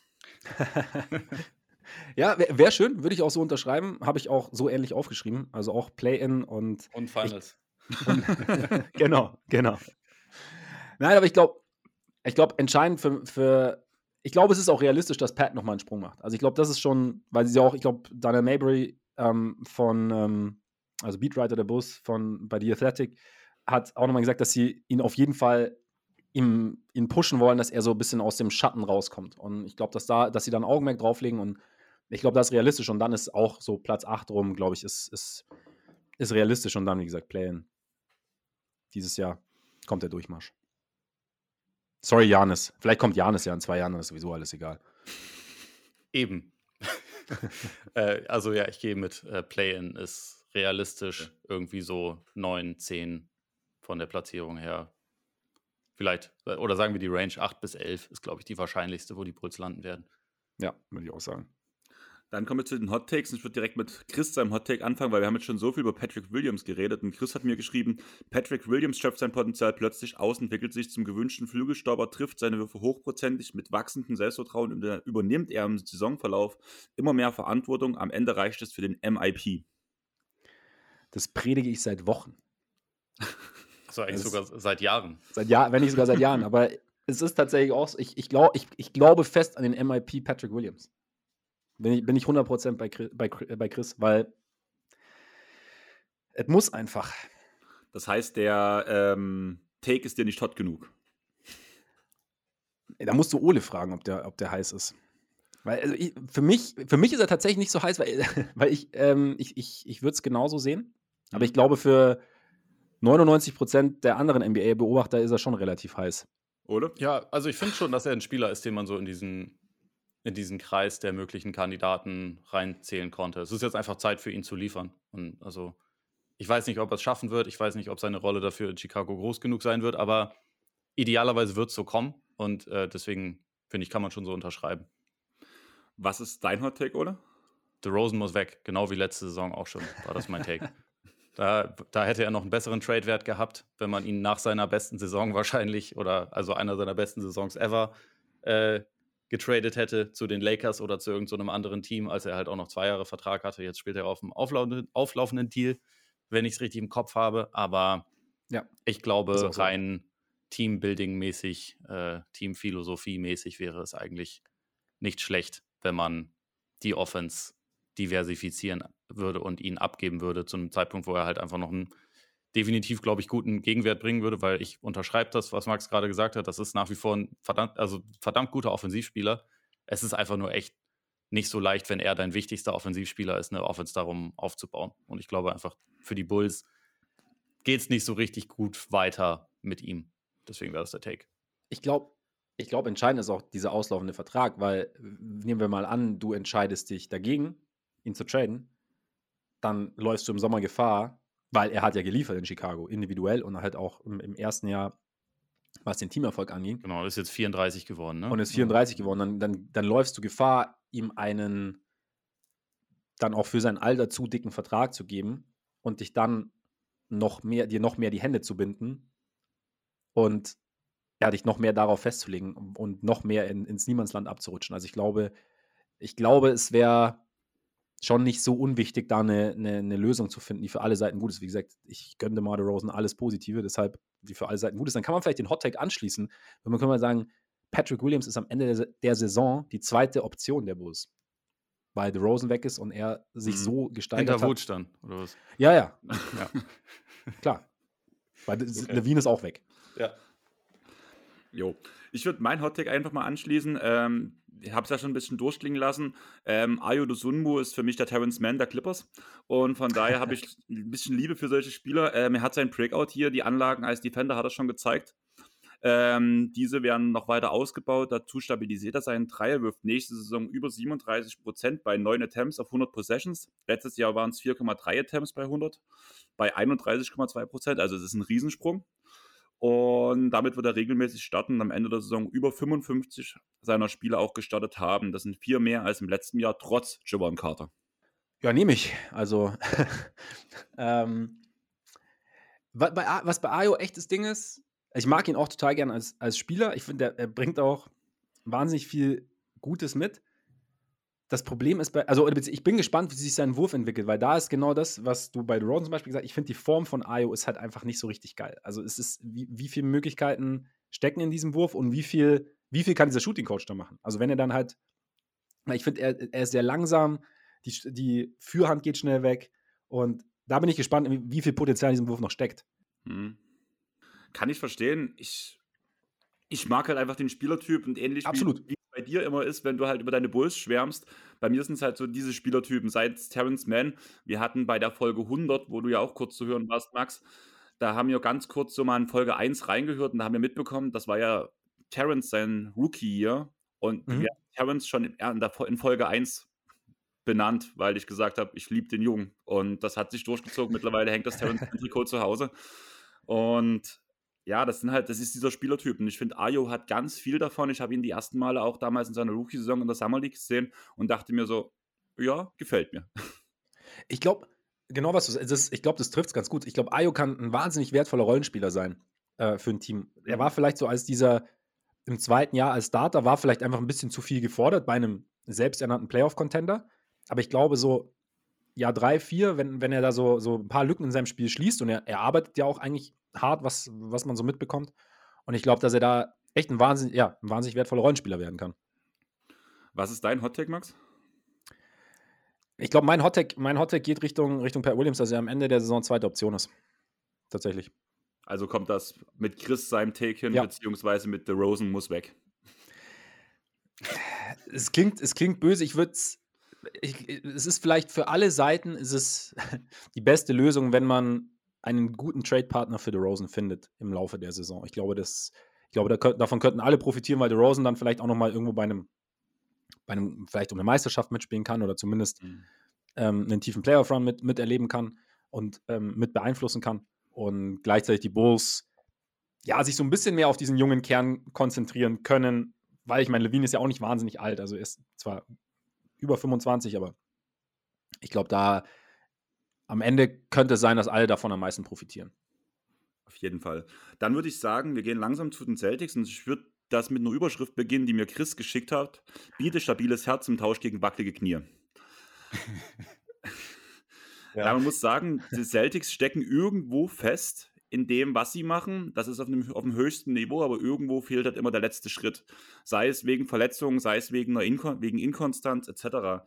Wie hat sich für dich die letzte Saison angefühlt, Ole? Hinten raus war es dann natürlich schon enttäuschend, muss man sagen. Also äh, über die Regular Season war das ja schon insgesamt sehr gut. Also 57 Siege, bestes Net-Rating der Liga. Äh, Gerade finde ich in den ersten Saisonmonaten sah die Offense auch einfach unglaublich gut aus. Ähm, und man ist in den Playoffs aber halt dieser Favoritenrolle dann nicht gerecht geworden. Also es hieß ja ganz lange, die beiden besten Teams der Liga sind ganz klar Milwaukee und Boston. Und das war dann in der Form jetzt nicht zu sehen. Also gegen, gegen Atlanta hat man es halt in der ersten Runde schon ein bisschen äh, länger gebraucht, als nötig gewesen wäre. Da war eigentlich nach zwei Spielen klar, welches Team besser ist, aber trotzdem musste man halt in sechstes Spiel gehen. Äh, gegen Philly war es dann ziemlich brenzlig. Also in Spiel 7 hatte ich zwar Vertrauen, weil ich da kein Vertrauen in die Sixers hatte, aber äh, davor war das ja schon auch ganz schön, ganz schön haarig und dann kam halt diese Serie gegen Miami, wo man erstmal direkt die ersten drei Spiele verliert. Ähm, insofern, ja, am Ende blieb da schon ein bitterer Beigeschmack. Man muss ja auch sagen, so dieses Thema mit dem, mit dem Coach Joe Missoula, das hatte man über das ganze Jahr irgendwie immer mal wieder, dass man halt nicht wusste, wie geil ist das jetzt, wenn der in eine, also so spät in, in der Offseason ja in eine, in eine Rolle gekommen ist, mit der er eigentlich nicht gerechnet hat, ohne erfahrenen Coaching-Staff oder irgendwas um ihn herum. Und ich finde, gegen Miami hat man das dann halt schon auch gesehen, dass da einfach was gefehlt hat. Ähm, naja, und also insgesamt, die Erwartung war der Titel. Man hat auch eigentlich, finde ich, gesehen, dass das Team in Bestform absolut titelreif gewesen wäre und auch eigentlich die richtige Balance gehabt hätte und so, aber es wurde offensichtlich nichts draus. Ähm, insofern war es, also man kann jetzt insgesamt dann trotzdem nicht sagen, es war eine schlechte Saison. Ich meine, sie waren einen Sieg von den Finals entfernt, aber hinten raus war es natürlich trotzdem enttäuschend. Man muss halt ehrlich sagen, seitdem Tatum und Brown beim Team sind, gab es jedes Jahr Playoffs. Man hat jetzt in den letzten zwei Jahren einmal in Conference Finals gestanden, einmal in Finals gestanden. Das Team ist absolute Spitze. Ich bin ein Riesenfan, gerade bei Tatum. Ich glaube, das ist der einzige Punkt, wo Chris froh ist, dass er heute nicht mit dabei ist, weil er halt ungern über die Celtics positiv redet, aber er muss es halt mittlerweile leider. Er ist ja Sixers-Fan, von daher. Ja, okay. Dann, dann hätte er den, den Seitenhieb gerade bestimmt auch gerne gehört. Schöne Grüße an der Stelle, aber siehst du, in die Sixers kann man einfach nicht vertrauen. Ja. Und also Boston schafft halt fast jedes Jahr, seit Tatum und Brown da sind, das, was Philly mit Embiid halt noch nie geschafft hat, so mit den Conference Finals, ne? Aber so dieser, dieser letzte Schritt, also wie du schon meintest, der, der fehlt halt noch so ein bisschen. Genau, und das liegt aber nicht am Potenzial, finde ich, sondern halt wirklich so Verletzungen, beziehungsweise das große Thema ja auch Jalen Brown Inkonstanz danach, wenn es halt in die wichtigen Spiele reingeht. Und das sehe ich als großes Problem. Man muss ja wirklich sagen, diese Offseason waren die zwei großen Punkte gefühlt über alle Teams gesehen der Vertrag von Jalen Brown und natürlich Marcus Smart gegen Porzingis. Ja, ja, klar. Also das war, äh, ich, ich, ich würde sagen, dieser Trade ist wesentlich das größere Thema, weil der Vertrag, das klingt natürlich massiv und es ist halt der größte NBA-Vertrag, den es bisher gegeben hat, aber das ist ja auch bloß ein Jahr so. Und äh, auch, also ich war, glaube ich, während der Miami-Serie kritischer in Richtung von Jalen Brown als jeder andere auf der Mensch, aber äh, als jeder andere Mensch auf der Welt und trotzdem fand ich das jetzt nicht überraschend, dass er den Vertrag bekommen hat, weil das ist ja immer noch ein äh, ziemlich junger Two-Way-Wing, der ins All-NBA-Team gewählt wurde. Und klar, er, er schafft es da nicht jedes Jahr rein, aber ähm, er hat es halt zu dem richtigen Zeitpunkt geschafft und so jemanden kannst du ja nicht ziehen lassen. Also den, den musst du erstmal behalten. Die Frage, ähm, äh, also ich glaube, es ist trotzdem eine legitime Frage, ob dieses Duo ein Ablaufdatum hat. Aber richtig relevant wird das in zwei Jahren, wenn halt Tatums Extension dran ist, weil der muss die natürlich bekommen. Tatum ist ganz klar der wichtigere Spieler. Da kann man halt überlegen, ob es dann noch Sinn macht, 70 oder 75 Prozent vom Salary Cap in zwei Spieler zu investieren. Dann wird es ein bisschen spannender, aber jetzt war das, finde ich, nicht so ein, nicht so ein haariges Ding, ob man jetzt Brown diesen Vertrag gibt oder nicht, obwohl er damit erstmal überbezahlt ist. Das muss man auch klar sagen, aber ähm, es war ja mehr oder weniger alternativlos. Also würde ich zumindest sagen.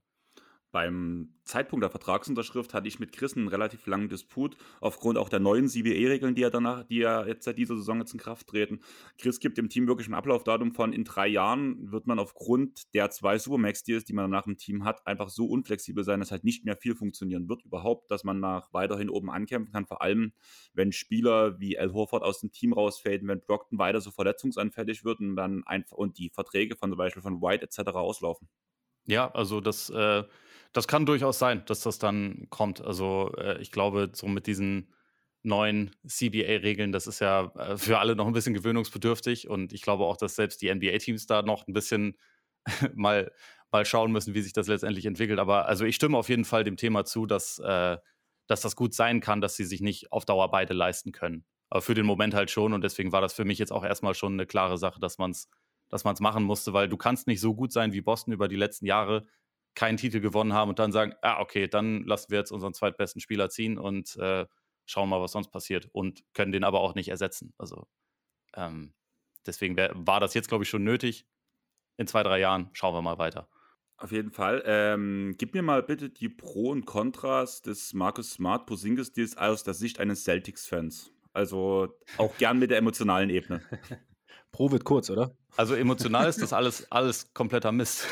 das, das kann, ich, kann man nicht anders sagen, weil, weil Smart war halt einfach schon so der, ähm, einfach ziemlich klar der, der Anführer des Teams, auch irgendwie so der, die wichtigste Identifikationsfigur Richtung, Richtung Publikum, glaube ich. Auch wenn er offensichtlich nicht der beste Spieler war, aber halt so jemand, der, der irgendwie ja immer wieder eine Möglichkeit gefunden hat, selbst in Spielen, wo er nicht viel getroffen hat, trotzdem irgendwie an fünf der wichtigsten Plays beteiligt zu sein, in der Regel positiv, der auch irgendwie natürlich absolut identitätsstiftend war. Ähm, da wird jetzt durch jemanden ersetzt, der halt einfach, ja, äh, anders ist und also ohne jetzt irgendwie den Charakter zu sehr in Frage zu stellen, weil so gut kenne ich Porzingis jetzt auch nicht persönlich, aber was man halt sagen muss, er hat nicht den allerbesten Ruf, so Lockerroom technisch, und bisher waren die Teams, wo er gewesen ist, halt nicht unbedingt besser als die Summe ihrer Einzelteile. Und das ist halt, glaube ich, so ein bisschen der Trade-off, weil in der Hinsicht hat Smart, glaube ich, mehr geholfen und bei Porzingis wird sich einfach zeigen müssen. Er war auch noch nie in so einem guten Team mit so einer,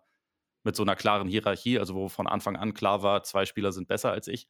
Das war ja selbst, das war ja selbst, als er zu den Mavs geholt wurde, haben die das ja verkauft mit äh, als Luca und du, ihr seid jetzt unsere beiden Superstars quasi auf Augenhöhe. Und dann haben sie angefangen zu spielen und dann war das offensichtlich Bullshit, ne? weil also Doncic natürlich auch der bessere Spieler ist und den Ball die ganze Zeit in der Hand hat. Ähm, damit konnte sich Porzingis, glaube ich, nicht so gut arrangieren. Jetzt hat er halt gerade eine super Saison gespielt und ähm, aber halt auch bei einem Team, wo es jetzt um nicht viel ging. Und jetzt wird sich halt einfach zeigen, wie es dann in einem etablierten Top-Team abläuft. Wenn man es jetzt sportlich sieht, gibt es, finde ich, schon ein paar mehr Pros, also auf die man hoffen kann. Äh, ich glaube, dass das offensive Ceiling ist halt mit ähm, Porzingis wahrscheinlich noch ein bisschen größer, einfach weil er ein konstanterer Scorer ist. Also er ist einer der besten großen Shooter der Liga, auch jemand, der, der den Ball gerne fliegen lässt. Ich meine, Smart hat ihn auch gerne fliegen lassen, aber also nicht so konstant getroffen und du kannst halt einen Porzingis auch mittlerweile dann schon mal, wenn viel geswitcht wird, auch mal suchen als äh, jemand, der dann in Post geht und zwar jetzt nicht Leute als Banger durch die Gegend schiebt, aber über sie rüberwerfen kann. Also da hatte er letzte Saison halt schon, schon gute Werte und wenn man bedenkt, dass halt Boston gerade in den Playoffs immer mal wieder so Phasen hatte, wo halt einfach bei, bei Tatum nichts ging, wo Brown sich auf den Fuß gedribbelt hat, ähm, sie den Ball verloren haben, wo dann einfach so ein zusätzlicher stabiler Scoring-Faktor schon ihnen zu Gesicht äh, gut zu Gesicht stehen würde. Ich glaube, das ist so ein bisschen die Hoffnung. Und eine weitere Hoffnung ist gleichzeitig auch, dass äh, man jetzt halt noch ein bisschen offensichtlicher weiß, Tatum und Brown sind am Ende vom Spiel diejenigen, die die Entscheidungen treffen müssen und die auch den Ball in der Hand halten, weil äh, eine Sache über die letzten Jahre mit Smart war es halt schon einigermaßen regelmäßig, einfach weil er so ein, so ein Anführertyp ja auch war, dass er halt dann in der Crunch-Time einigermaßen regelmäßig die meisten Würfe genommen hat. Jetzt nicht immer, aber schon, schon äh, es ist schon immer mal wieder vorgekommen und eigentlich dann halt so ein bisschen die Offense an sich gerissen hat, wenn man eigentlich lieber gewollt hätte, dass es halt in, insbesondere Tatum macht. Und ich glaube, so diese, äh, dass man diese, diesen Faktor, diesen etablierten Anführer jetzt rausnimmt, ist schon auch ein bisschen die Wette darauf. Tatum, du machst den Schritt, Brown, du machst den Schritt. Auch Derek White, der letzte Saison insgesamt besser war als Smart, du machst auch nochmal einen Schritt in deiner Verantwortung nach vorne. Und dass man halt so seine, wichtigsten Aufgaben so ein bisschen auf andere verteilen kann und die dadurch halt noch ein bisschen besser werden. Ich glaube, das ist die Hoffnung der Celtics.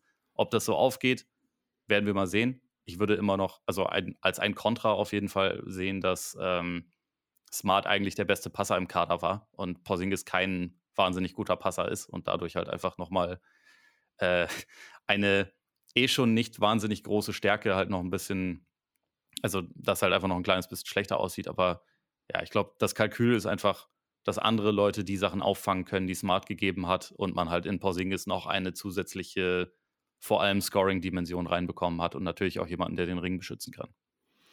Also du hast eigentlich alles gesagt, was bei mir auf dem Zettel stand, muss ich ganz ehrlich sagen. Ähm, Gerade der Punkt mit dem ähm, Punkt Playmaking ist halt das große Fragezeichen, wo ich mir auch überlegt habe, es steht zwar einigermaßen fest, dass Derek White der Starter werden soll, so wie ich das mitbekommen habe. Ja. Allerdings wäre auch Brockton, wenn er nicht so verletzungsanfällig wäre, gerade durch sein Playmaking eigentlich ein sehr guter Punkt, der da zumindest Schwächen auffangen könnte. Ich sehe das tatsächlich ein bisschen anders, weil ich glaube, Derek White passt super zu den anderen beiden, weil eigentlich Tatum mehr Ballhandling übernehmen soll, so bei den Startern. Brockton hatte letztes Jahr, wenn er dann drauf war, glaube ich, die höchste Pick-and-Roll-Rate äh, im Team. Also ja, er hat da dann, ja, ja, sorry. also er hat dann wirklich viel den Ball in die Hand bekommen und ich glaube, das ist ein bisschen redundant in der Starting Five.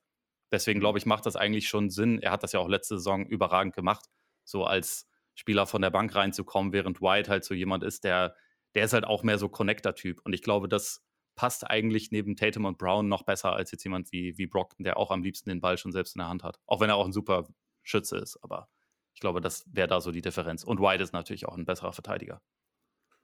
Siehst du den Schritt noch kommen bei Tatum und Brown, dass da das Playmaking nochmal aufs nächste Level kommt? Vor allem bei Brown wäre die Frage da. Ich glaube, bei Brown ist, was das angeht, das Ceiling ein bisschen niedriger. Ich glaube aber auch, dass das vielleicht gar nicht so schlimm ist. Bei ihm, ich fände es sehr wichtig, dass er in Sachen, in, Ball, äh, in Sachen Ballhandling gerade mit der linken Hand einfach ein bisschen stabiler wird, ein bisschen weniger angreifbar wird, weil, also das war natürlich gegen Miami schon eklatant.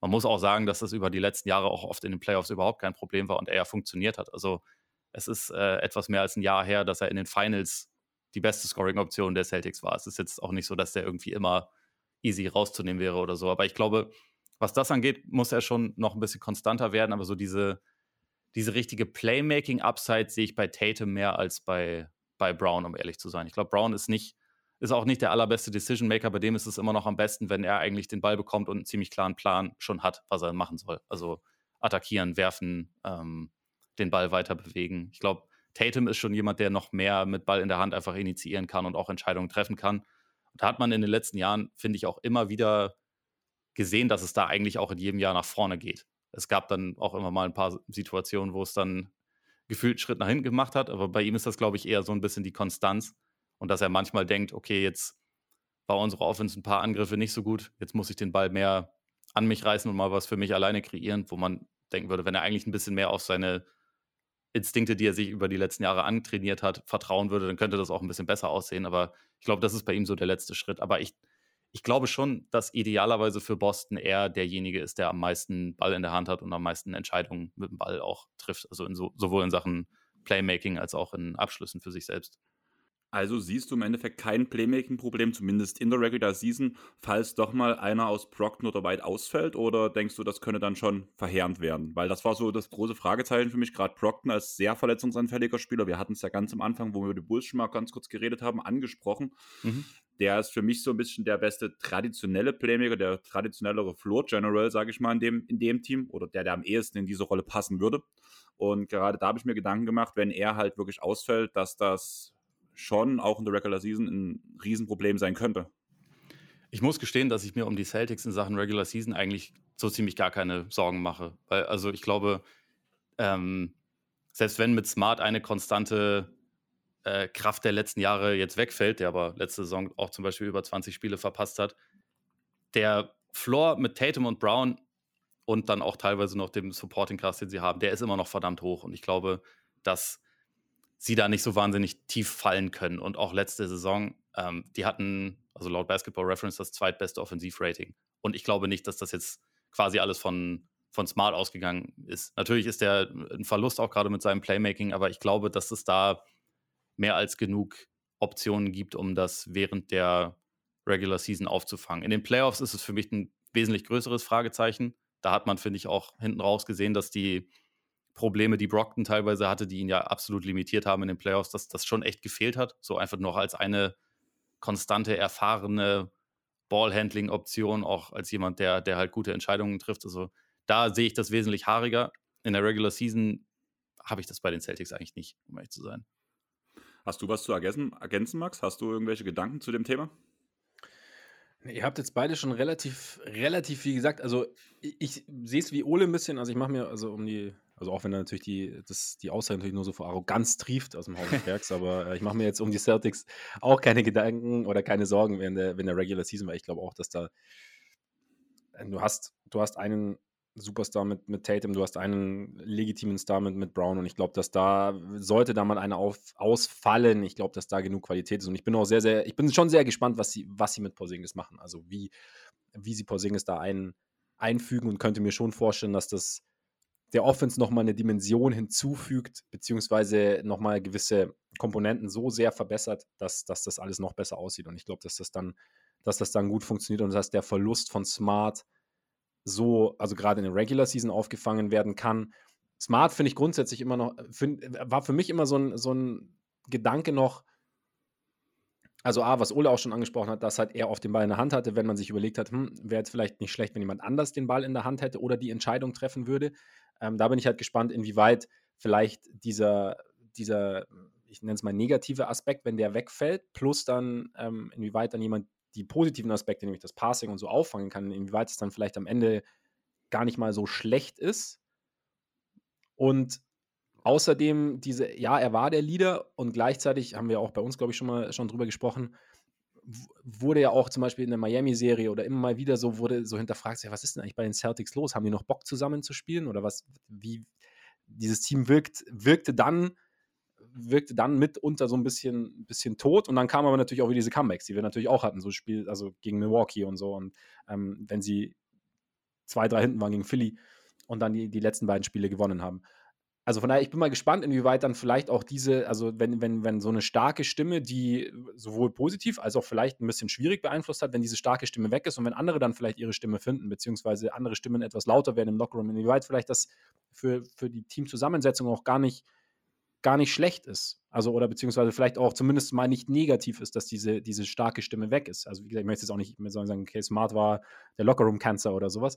Nur halt, wie weit, inwieweit das sich dann auf das Team so in seiner, in seiner, auf seiner persönlichen Ebene auswirkt und dann eben das, das Spielerische. Also ich glaube, ich glaube, es kann auch, es kann auch positive Facetten haben und Sorgen mache ich mir um die Celtics ähm, grundsätzlich auch nicht. Bei dir aber, weil du sie nicht magst. Ja, es stimmt ja gar nicht, dass ich sie nicht mag. Na gut. Das, das liegt, also eigentlich nur deine Arroganz, die sie mir so ein bisschen ja, okay. madig machten. Also, Verstehe ich nicht. Weißt du? Sonst finde ich die eigentlich cool. Nein. Aber, aber, im Prinzip ist es so. Du hast vorhin schon die ganze Sache um Porzingis angesprochen, wie man ihn einsetzen möchte. Ich könnte mir ganz gut vorstellen, dass er ähnliche Actions bekommt wie Al Horford, bloß dass er sie halt als wesentlich jünger und athletischer halt einfach runder und schneller vor allem spielen kann. Man kann ihn als Lobthread nutzen, der kann das Pick and Pop spielen. Das sollten doch eigentlich die Hauptsätze sein, wie man ihn einsetzt, oder, Ole? Ich denke auch, dass das das Wesentliche sein wird. Also man, man hat es ja letzte Saison auch gesehen, dass Missoula schon sehr, sehr gerne Five-Out eigentlich spielt und halt Drive and Kick und dann äh, draußen sollen dann die Würfe angenommen werden. Ich glaube, da, da, ist halt dann auch Porzingis schon nochmal echt was anderes als, als Horford oder auch Grant Williams, der ja auch nicht mehr da ist. Halt, weil der einfach jemand ist, der im Zweifel den Ball halt sehr gerne wirft. Also auch von draußen, den, den muss man da nicht groß bitten. Ähm, das ist ja bei Horford zum Beispiel etwas, was man dem über die letzten Jahre erst so ein bisschen antrainieren musste, dass er halt auch nicht äh, Würfe verweigert oder so, sondern dass er die halt nimmt. Und bei Grant Williams ging es auch teilweise so ein bisschen in die Richtung. Ich glaube, da muss man sich bei Porzingis keine Sorgen machen. Der wird halt viele einfache Würfe bekommen, glaube ich. Und ich bin dann aber schon auch gespannt, inwieweit man vielleicht auch mit ihm plant, das so halt öfter mal als Stilmittel ihn halt ein bisschen näher am Korb einzusetzen, einfach um sich noch ein bisschen zu verändern, weil ich glaube, so gut die Offense letztes Jahr war, gerade in der Regular Season, in den Playoffs hatte man dann halt teilweise schon ein bisschen das Gefühl, es fehlte so ein bisschen ein, ein richtiger Plan B. Und da könnte ich mir halt vorstellen, dass sowohl Porzingis so im Post öfter mal vielleicht gesucht werden könnte, aber auch, dass man das vielleicht ein bisschen diversifiziert. Also ich hatte mal nachgeguckt, Tatum hat letztes Jahr beispielsweise war der einer der effizientesten Post-Scorer der Liga. Er hat es aber nicht so wahnsinnig viel gemacht. Also hatte irgendwie, ich glaube, 1,4 oder 1,5 Plays pro Spiel, was jetzt nicht berühmt ist. Aber wenn man das zum Beispiel noch so ein bisschen hochfährt, ich könnte mir halt vorstellen, dass halt einfach ein paar Versuche im Laufe der Saison über, äh, unternommen werden, die Offense so ein bisschen zu diversifizieren. Und ich glaube, dass da jemand wie, wie Pausingis helfen kann. Aber auch, äh, also den, den habe ich beim X-Faktor gleich noch, dann können wir da auch noch mal drüber reden, aber auch ein gesunder Robert Williams könnte halt auch noch mal ein bisschen dazu beitragen, das Ganze halt noch ein bisschen variabler zu gestalten, als es dann teilweise war, wo es halt nur um Drive and Kick und Dreier werfen ging, so gefühlt. So, da eigentlich ist da noch ein bisschen mehr vorhanden, habe ich das Gefühl. Und Porzingis hat halt schon ein echt starkes offensives Skillset, ne? Ja, der Punkt, was mir da so ein bisschen Gedanken macht, wenn ich an Porzingis im Post denke, muss ich immer wieder an Dallas denken, aufgrund des hohen Körperschwerpunkts, dass er trotzdem ja, ja. immer wieder weggeschoben wird. Und das ist der Punkt, der mir da schon eher Angst macht, ihn direkt im Post einzusetzen. Klar, er hat letztes Jahr seine beste Saison gespielt, er war mal ausnahmsweise nicht so lange verletzt. Und er hat seinen Körper auch ummodelliert, muss man sagen. Er sieht ähm, vom Körper gesünder aus oder sag ich mal basketballtauglicher als früher bei den Mavs noch. Aber trotzdem, gerade diese Post-Moves sahen halt zumindest bei Dallas immer sehr roh aus. Und ich finde, ähm, bei den Wizards hat er sie kaum angebracht.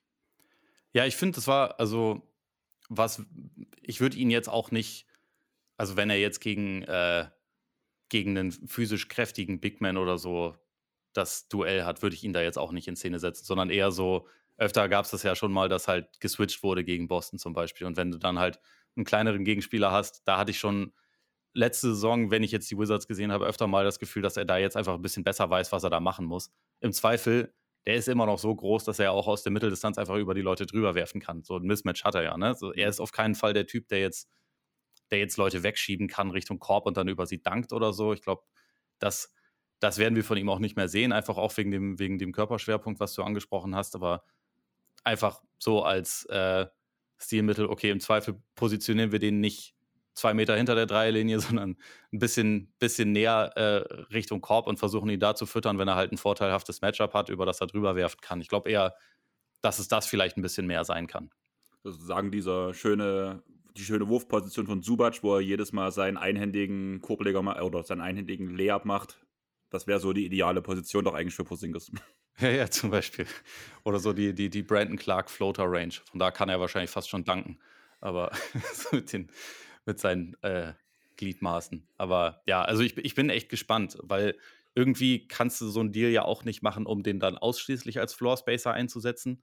Ich denke schon, dass sie sich auch vorstellen, dass man mit ihm auch noch ein bisschen mehr anfangen kann. Also vielleicht auch ihn häufiger mal so in, in Hand-off-Aktionen irgendwie einsetzen oder so ein bisschen als Facilitator. Ich sehe da zwar nicht seine größten Stärken, um ehrlich zu sein. Also ich fand sein, sein Decision-Making mit Ball in der Hand jetzt nie, nie so richtig berühmt, aber könnte mir schon vorstellen, dass, dass das auch versucht wird, ihn da halt einfach ein bisschen, bisschen mehr einzubinden, damit die Offense im Zweifel noch einen Plan B und C und D hat. Ja. Kann ich mir gut vorstellen. Bevor wir zum X-Faktor kommen, würde mich noch ganz kurz interessieren, wie du dazu stehst, dass Grant Williams jetzt bei den Mavs spielt, beziehungsweise halt den Celtics verloren ging. Für mich ist er halt wirklich einer der unterbewertesten Rollenspieler der gesamten Liga. Ich mochte ihn auch. Äh, ich muss gestehen, ich habe es letzte Saison auch nie so 100% verstanden, warum seine Rolle irgendwie so reduziert wurde, bis er ja teilweise dann gar nicht gespielt hat und dann kam er auf einmal in den Playoffs wieder, aber dann auch wieder nicht. Also irgendwie lag das wohl nicht zuletzt an einer nicht so guten Beziehung zu, ähm, zu Missoula. Also weil Grant Williams, glaube ich, auch jemand ist, der sehr viel redet und sehr viel äh, auch so ein bisschen den, den Anspruch hat, der klügste Mensch im Raum und der Chef zu sein. Und ich glaube, das passte in diese Dynamik dort nicht so ganz rein. Ähm, dass das vielleicht auch ein bisschen mit dazu geführt hat, aber man muss jetzt auch einfach, glaube ich, so ein bisschen dazu sehen. Die haben jetzt halt im Front, Frontcourt drei Optionen, die eigentlich wichtiger sind als er. Ähm, auf dem Flügel hätte ihm jetzt natürlich auch keine Starterrolle gewunken. Ich hätte, also wenn ich jetzt Brad Stevens gewesen wäre, hätte ich trotzdem gerne versucht, einen Weg zu finden, ihn irgendwie zu behalten, weil ich, also ich stimme dir zu, der hat ein total wertvolles Skillset als, als Rollenspieler, aber ich glaube, das war so ein, ja, im Prinzip so ein Luxus, den man sich nicht leisten konnte, wollte. Hm. Aber für mich ist schon auch ein Verlust. Aber ist es jetzt als Rollenspieler, würdest du auch sagen, weil er, ich meine, er hat ja schon so ein bisschen seine Aus- und Ups auch. Also klar, es gab so diese ganz großen Höhen wie in der Milwaukee-Serie, aber man, also möchtest du vielleicht als Rollenspieler, gerade als so wortstarker Rollenspieler, vielleicht auch als Coach, jemanden, der in dem, was er macht, verlässlicher ist, bei dem die Ausschläge jetzt nicht ganz so groß sind? Idealerweise schon. Also ich weiß zum Beispiel auch nicht, so, ich, ich glaube schon, dass er den Mavs zum Beispiel weiterhilft. Ich weiß aber auch nicht, ob der jetzt genau der Spieler ist, den sie unbedingt gebraucht haben, um mhm. sie weiterzubringen, weil er halt er ist halt zum Beispiel auf dem Flügel dann doch ein kleines bisschen fußlahm, um da irgendwie vor Leuten mit einem schnellen ersten Schritt zu bleiben. Und er ist halt, also halt sehr wuchtig, hat ja auch schon einige Topspieler echt gut verteidigt, wie Janis zum Beispiel, aber es gibt auch, es gibt auch andere Matchups, die ihm halt echt relativ viele Schwierigkeiten bereiten. Und letzte Saison war es, war es im Angriff bei ihm, finde ich halt immer ein bisschen frustrierend, dass er eigentlich sollte der halt Catch-and-Shoot-Dreier nehmen, was er auch eigentlich mittlerweile gut kann. Aber sehr oft hat er sich auch gedacht, hm, aber was passiert, wenn ich jetzt ein bisschen dribbel und mal gucke, was passiert? Und so für einen, für einen Rollenspieler, der eigentlich ja ein relativ klar abgestecktes Aufgabenfeld hat, war das teilweise ein bisschen zu explorativ, sage ich mal. Also vielleicht ein bisschen, bis, bisschen zu ambitioniert. Äh, vielleicht ist das auch was, was man mit mehr Autorität im Lockerroom ihm klar hätte verklickern können. Vielleicht war das aber auch ein Grund, warum er gesagt hat, er braucht eigentlich eine eine andere, größere Rolle und die hätte halt in Boston, glaube ich, einfach nicht bekommen können. Außer man geht jetzt davon aus, was ja passieren kann, dass nächste Saison ähm, Horford, Porzingis und Williams, also Robert Williams, permanent verletzt sind, dann, dann wäre natürlich was für ihn abgefallen. Aber ansonsten, es hätte ja für ihn jetzt auch nicht den, den Weg zu einer Starterrolle gegeben. Also schon gar nicht, nachdem Porzingis dann da war. Das Ding ist halt einfach, bei den Mavs muss er zwangsläufig aufgrund der Kaderstruktur eher so die drei spielen, während ja. ich seine beste Position eher so auf der 4-5 sehe. Und das ist halt das Problem. Ja, 4 würde ich sagen. Ja, aber ja. ich finde ihn zum Beispiel auch besser als auf der 5 als auf der 4, muss ich sagen. Weil er mir einfach zu langsam für die 3 ist. Äh, besser auf der 3 als auf der 5. Andersrum. Besser auf der 5 als auf der 5. Ja, ich weiß, was du meinst. ähm, stimme ich dir tendenziell zu und ja, sehe ich auch, dass das in Dallas vielleicht nicht ganz ideal ist, aber also wer weiß, äh, inwieweit die ihren, ihren Kader, Kader noch weiter basteln können. Aber so dieser designierte Finney Smith-Ersatz ist er eigentlich nicht, ne? Also weil genau. er da schon ähm, ja, bisschen, bisschen mehr Probleme auf dem Flügel vielleicht hat. Dann lasst uns zu den X-Faktoren kommen. Und Max, was ist dein X-Faktor? Bei mir ist es gerade auch so, ich meine, wir haben es so, es ist auch schon oft angeklungen, äh, die Gesundheit von Malcolm Brogdon. Also ob man so, ob er so durch die Saison kommt, dass er dann, weil das ist ja entscheidend für Boston, dass er dann in den Playoffs spielen kann und seine Rolle ausfüllen kann, weil er halt, ich meine, Andreas, du hast ja auch schon gesagt, er hat ja diverse, er bringt diverse Komponenten rein, die jetzt vielleicht andere ein bisschen nicht ganz so haben, ein bisschen weniger haben und halt auch eine Vielseitigkeit. Und jetzt, da Smart weg ist, brauchen sie ihn. Ich meine, ähm, es gibt auch noch andere wichtige Spiele, aber ich glaube, man hat es gesehen letztes Jahr, dass das gefehlt hat. Und, und ich glaube, dieses Jahr wäre es schon sehr gut, wenn sie das hätten. Unterschreibe ich komplett. Mein X-Faktor ist Jalen Brown. Der wird jetzt bezahlt wie ein Franchise-Player. Der muss auf höchstem Level agieren und das vor allem konstant. Und ohne sich großartig zu verletzen. Das ist halt das Problem, was Jalen Brown jetzt so immer wieder mal hatte. Immer mal ein kleines Bewegen, die Inkonstanz vom Wurf, das ähm, Playmaking, wo er oft den Ball verloren hat. Wenn er die Probleme lösen kann, muss man ehrlich sagen, dann kann er das Geld auch wert sein. Und wenn er die, Qu äh, die Quoten noch konstant halten kann, die Turnover minimieren kann, dann sind für mich die Celtics nächstes Jahr ein ganz klarer Meisterkandidat. Also auch nochmal eine Stufe über dem, wie es in den letzten zwei Jahren war. Dann müssten sie ja schon Meister werden. Aber ja. das finde ich gut. Also, ich, mein letzter Satz ist: Dann sehe ich die Celtics nächstes Jahr als Meister. Äh, okay, ja. Dann, äh, ja, ich, ich glaube, dass, also beide, beide sind auf jeden Fall äh, mega wichtig. Ich hätte jetzt grundsätzlich gesagt, Gesundheit ist ein sehr wichtiger Punkt. Und wenn ich aber auf einen Spieler gehen würde, bei dem ich das besonders sehe, dann also ich hatte auch erst Brockton überlegt und hätte jetzt aber Robert Williams tatsächlich gesagt. Also einfach, weil ich glaube, ähm, das ist so ein Spieler, der ist defensiv einfach so besonders mit dem, was er macht, dass er das Team da halt einfach nochmal auf ein anderes Level heben kann. Und du kannst halt, wenn du ihn dann reinbringst, statt Horford oder auch statt Porzingis, also die haben ja drei Leute, die in irgendeiner Form auch miteinander spielen können, teilweise vielleicht auch mal als alleiniger Big spielen können. Also, also die Flexibilität ist ja echt groß. Aber Williams ist halt so die krasse athletische Komponente, die sie sonst einfach nicht drin haben. So dieser klassische Rollman, der auch aus dem Short Roll ein guter Passer ist und so, der, der bringt halt auch offensiv, finde ich, nochmal so eine Dynamik, die in den Playoffs teilweise einfach gefehlt hat. Und er hat letzte Saison in der Regular Season ganze 35 Spiele gemacht. In den Playoffs war er zwar alle 20 Male dabei, aber gefühlt waren da ungefähr vier Spiele dabei, wo man das Gefühl hatte, das ist jetzt der Robert Williams von der Vorsaison. Und ich finde, in der Vorsaison, dieser Turnaround, den, den die Celtics da unter Ime Yodoka noch geschafft haben, das, das hatte schon auch viel damit zu tun, wie sie angefangen haben, halt Williams defensiv zu positionieren. Ähm, also, dass er halt so diese, diese Roma-Rolle perfekt äh, ausgefüllt hat. Und ich glaube, das ist halt einfach so ein, so ein ultimativer Ceiling-Raiser eigentlich, wenn der, wenn der zur Verfügung steht. Die können auch ohne ihn ein verdammt gutes Team sein, aber ich glaube, mit ihm ist, da, da ist noch so ein, so ein Level einfach mit drin, das, äh, das sie sonst wahrscheinlich nicht erreichen. Also auch so als, als Offensiv-Rebounder und so bringt er halt auch nochmal seine eigene Qualität mit ein. Ähm, Robert, bei Robert Williams hieß es ja die ganze Zeit, so er hat diese Minutes Restriction, weil man sollte ihn nicht viel mehr spielen lassen, weil sonst die Verletzungsanfälligkeit halt zu hoch wird, sage ich mal so. Denkst ja. du, das kann sich im Laufe der Karriere nochmal verändern oder wird er immer so ein Guy bleiben, der halt so seine 20 Minuten spielt und maximal mal in ausgewählten Spielen auf die 30 hochgeht? Ich könnte mir schon ganz gut vorstellen, dass er eher so ein Typ ist, der dadurch äh, limitiert wird. Ähm, also einfach, weil er ja auch wild spielt, muss man sagen. Ne? Das ist ja die ganze Zeit ein Rennen und Springen und äh, idealerweise flutscht er halt durch die Gegend. Und ich glaube, das ist halt einfach eine krasse Belastung für, für alle Gelenke, die der hat. Und deswegen wird es, glaube ich, bei ihm eher so bleiben, dass du den nicht, nicht ewig viel spielen lassen kannst, sondern eher für eine etwas kürzere Zeit dann als jemand, der ein Spiel aber auch einfach transformieren kann in der Zeit, die er drauf ist. Es gibt ja auch so ein paar, paar Guard-Verteidiger, wo man das auch hat. Also beispielsweise bei, bei den Bulls, wir haben über Caruso vorhin kurz gesprochen, der spielt zwar ein bisschen mehr, aber das ist ja auch einer, der so krasse Energie irgendwie bringt, dass das jetzt auch bei dem eher meistens nicht die Option ist, den 40 Minuten spielen zu lassen, ja. sondern halt eher so ein bisschen kürzer und der in der Zeit aber halt einfach für unglaublich viel Chaos sorgen kann. Und eigentlich, das ist halt immer das Ding bei den Celtics, ne? wenn die mit ihrer Top 7 gesund bleiben, dann ist das ja auch vollkommen fein, wenn sie Robert Williams nur 20 Minuten bringen können, weil sie haben ja noch äh, jetzt Porzingis und Horford und sie können auch mal Tatum auf die 4 packen und nur mit einem Big spielen und so. Das, äh, eigentlich haben sie ja die Flexibilität. Es ist halt nur die Frage, ob die Knochen halten. Thema Knochen halten, over Underline, Spiele, wo sowohl Porzingis als auch Williams als auch ähm, der Timelot auf, ähm, spielen werden. 40 Spiele, over oder under? Oder 40,5? Hast du jetzt Williams und den Time Lord drin? Habe ich zweimal Williams gesagt? Also Porzingis, ein Time Lord und ähm, Horford. meinst du?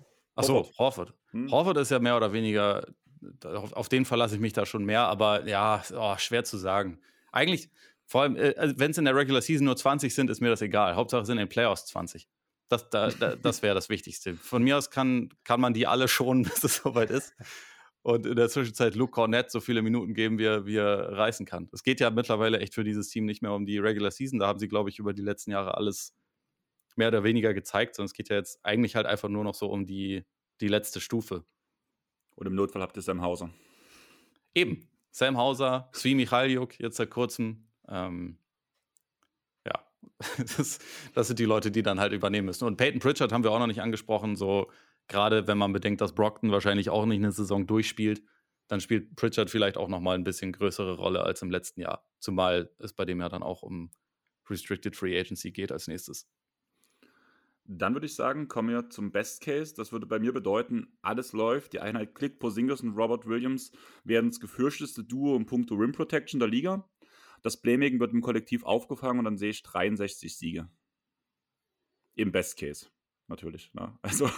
Ja. Ja, gehe ich mit. Also 60 plus und Meister, würde ich sagen, ist der Best Case für das Team.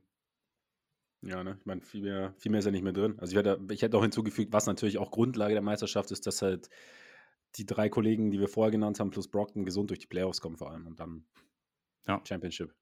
Genau. Mein Worst Case ist halt genau Gegenteil. Verletzungsanfälligkeit wird halt ein großes Thema sein, gerade im Punkto Time Lord, Brockton etc. Danach tut das fehlende Playmaking von Brockton halt weh, was ich halt wirklich als so ein kleines Problemchen sehe.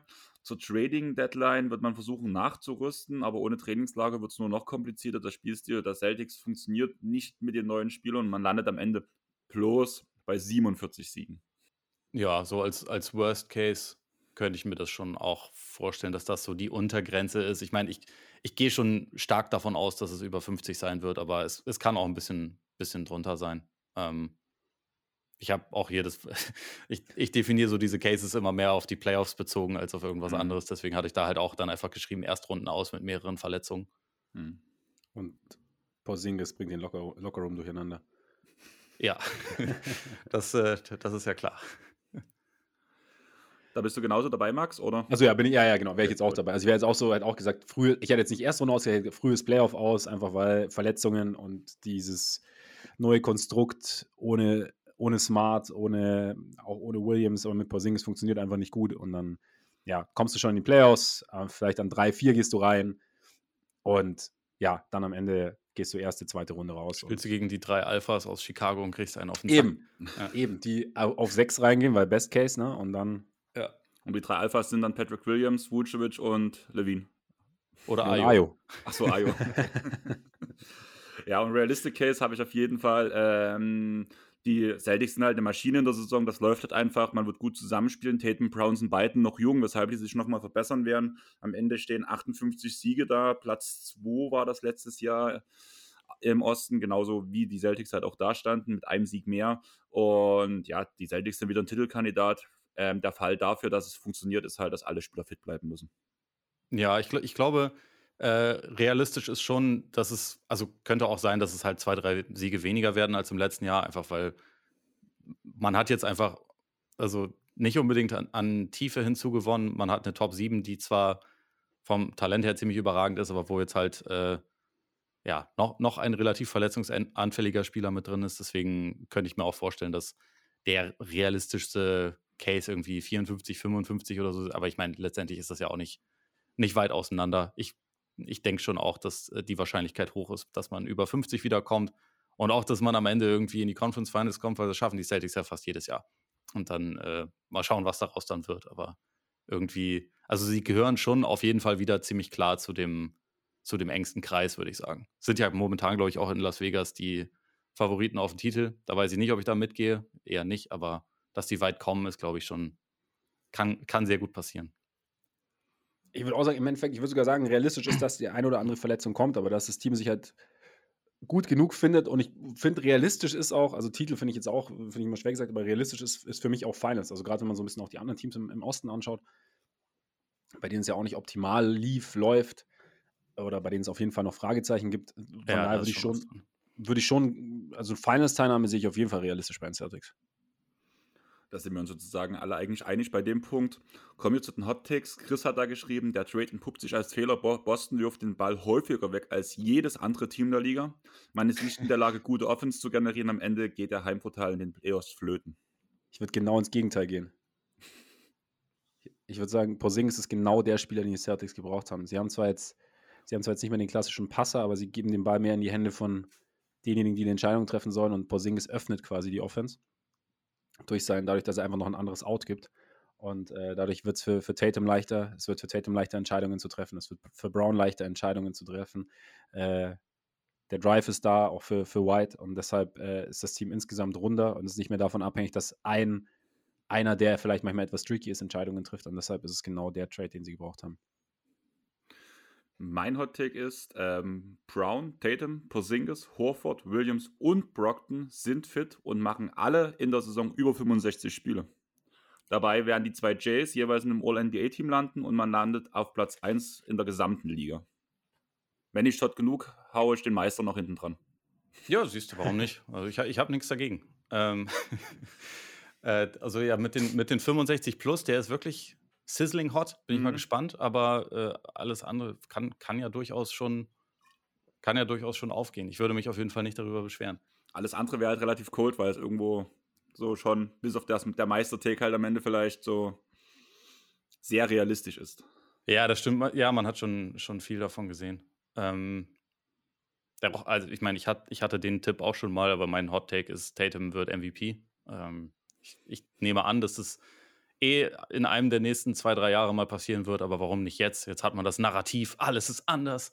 Und das ist diese krasse Enttäuschung und äh, die Teamdynamik ist anders. Er wird jetzt, also ich meine, er war letzte, letztes Jahr auch schon der wichtigste Klatschplayer bei ihnen, aber jetzt ist es ist das vielleicht noch mehr, nimmt noch ein paar mehr Würfe und wenn es für die, für die beste Bilanz reicht, dann, selbst wenn er statistisch wahrscheinlich nie an Joel Hans oder Jokic oder auch Doncic rankommt, ist es dann vielleicht so die Team-Performance, die letztendlich für das Argument sorgt, das ihn, das ihn rüberbringt. Ansonsten hätte ich noch anzubieten, Derek White wird All-Star. Aber Max hat mir verboten, ständig über Derek White zu sprechen. Deswegen. Äh du mir auch über Patrick Williams und ich halte mich auch nicht dran. Ja, das stimmt. gefühlt habe ich deinen Tatum-Take ähm, die letzten vier Jahre gefühlt jedes Jahr gebracht, bis auf letztes Jahr, wo er das erste Mal dann am Ende wirklich in der Konversation war. Ja, ist ja, glaube ich, Vierter geworden. Ne? Da, mhm. Über die ersten zwei Saisonmonate dachte ich da auch, das, das wird klappen. Aber das Ding ist halt so, diese, diese anderen drei sind halt statistisch schon immer irgendwie kaum zu greifen. Ja. Also das äh, bin ich mal gespannt, ob er so diesen finalen Schritt dann auch noch machen kann. Also so das wandelnde Triple-Double wird er jetzt wahrscheinlich nicht werden, aber ähm, wie gesagt, vielleicht über die Team-Performance und er ist, er ist ja auch ein wertvollerer Two-Way-Player als die anderen. Insofern. Who knows? Ähm, achso, und ein Take, der eigentlich jetzt nicht hot ist, aber ich habe es vorhin ver vergessen anzubringen, was ich noch erwähnen wollte. Ähm, ich glaube, das ist nicht zu unterschätzen, wie wichtig das ist, dass die Celtics jetzt in der Offseason endlich Assistant Coaches geholt haben. Also, ja, weil ja. das, glaube ich, schon ein massives Defizit war in, in den letzten Playoffs. Und jetzt haben sie halt Sam Cassell, Charles, Charles Lee und Phil Pressey geholt. Ich glaube, dass das so für die Lockerroom-Dynamik schon auch verdammt wichtig sein kann. Also, äh, es ist kein, kein super hotter Take, aber wie gesagt, ich glaube, mhm. ich glaube, das ist wichtig. Auf jeden Fall. Meine Frage an euch wäre wir haben es eigentlich geschafft. Habt ihr noch was? Ich nicht. ich habe Hunger. Ah, ähm, ja. wir haben lange aufgenommen, aber äh, ansonsten hält sich es, glaube ich, auch eigentlich in Grenzen. Nee, ich glaube, ich, also zu, zu den Celtics habe ich alles gesagt und. Ich zu den Bulls? Von den Bulls hat eh nur Max Ahnung. Dann wäre meine Frage, was kommt bei euch demnächst? Und falls einer unserer Hörer euch noch nicht folgt, wo findet man euch? Bist du diesmal, Ole? Na gut. Ähm, wir legen jetzt diese Woche los mit unseren ähm, Westen- bzw. Osten sortieren Folgen, die wir auch also während der Saison dann regelmäßig machen. Und äh, da müssen wir jetzt mal nach Offseason vor Training Camp und kurz vor Media Day, das ist jetzt auch irgendwie in anderthalb Wochen schon, ähm, einmal anfangen zu sortieren. Selber genau. wieder ordnen auch. Genau. Das kommt diese Woche. Ansonsten haben wir allerhand weitere Sachen geplant. Man findet uns unter, das ist jetzt eine Frage, ne? Also ich glaube, at Korbjäger NBA bei Twitter und Instagram, aber ich könnte es dir jetzt in dem Fall auch nicht sicher sagen. Die Richtung stimmt. Ich kann, ich kann das einmal kurz verifizieren, weil es ja auch Quatsch sonst. Ähm, mich findet man auf jeden Fall auch noch unter ole-freaks bei Twitter. Ähm, okay, nee, bei Instagram heißen wir einfach nur Korbjäger. Mit AE natürlich, Max. Ganz wichtig. Verdammt. Ganz wichtig. Eben. Und genau, bei Twitter sind wir Korpiger NBA. Genau, da findet man uns. Und natürlich halt überall, ne, wo es Podcasts gibt. Korpiger Podcast. Da in dem Fall allerdings mit Ä. Auch ganz wichtig. Nicht, dass dann irgendjemand anders kommt. Also von, daher, von daher sind wir da und ja, sonst hört gerne mal rein, wenn ihr noch nicht reingehört habt. Eben. Also ist auf jeden Fall absolute Hörempfehlung. Wie gesagt, war, ihr wart einer meiner ersten Podcasts, die ich angefangen habe zu hören im Basketballbereich. mega, hat heute mega Spaß gemacht, mit euch aufzunehmen. Muss auch ehrlich und sagen, auch. ich habe mir es ungefähr genauso vorgestellt und auf jeden Fall, falls ihr uns noch nicht folgt, also unsere Hörer oder die neuen Hörer, die vielleicht dazu kommen, keine Ahnung, je nachdem, wie es sich manchmal verläuft. Ähm, uns gibt es überall, Twitter, Facebook und Instagram als Airball Podcast.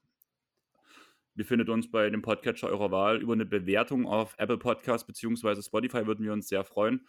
Das könnt ihr auch einfach direkt bei den Kopjägern direkt mit dranhängen, weil es funktioniert halt immer und ihr habt ja heute gesehen oder gehört, wie sympathisch die beiden sind. Von daher würde ich sagen, wir haben es geschafft. Falls ihr ein Zeichen, äh, falls ihr Lust habt ähm, auf Fantasy League, gebt ein Zeichen, dann hauen wir euch mit in die Liga rein. Ich würde sagen, wir sind durch für heute und bis dahin, ciao, tschaußen. Vielen Dank. Hat sehr Spaß gemacht und bis bald. Ciao. Herzlichen Dank. Bis dann.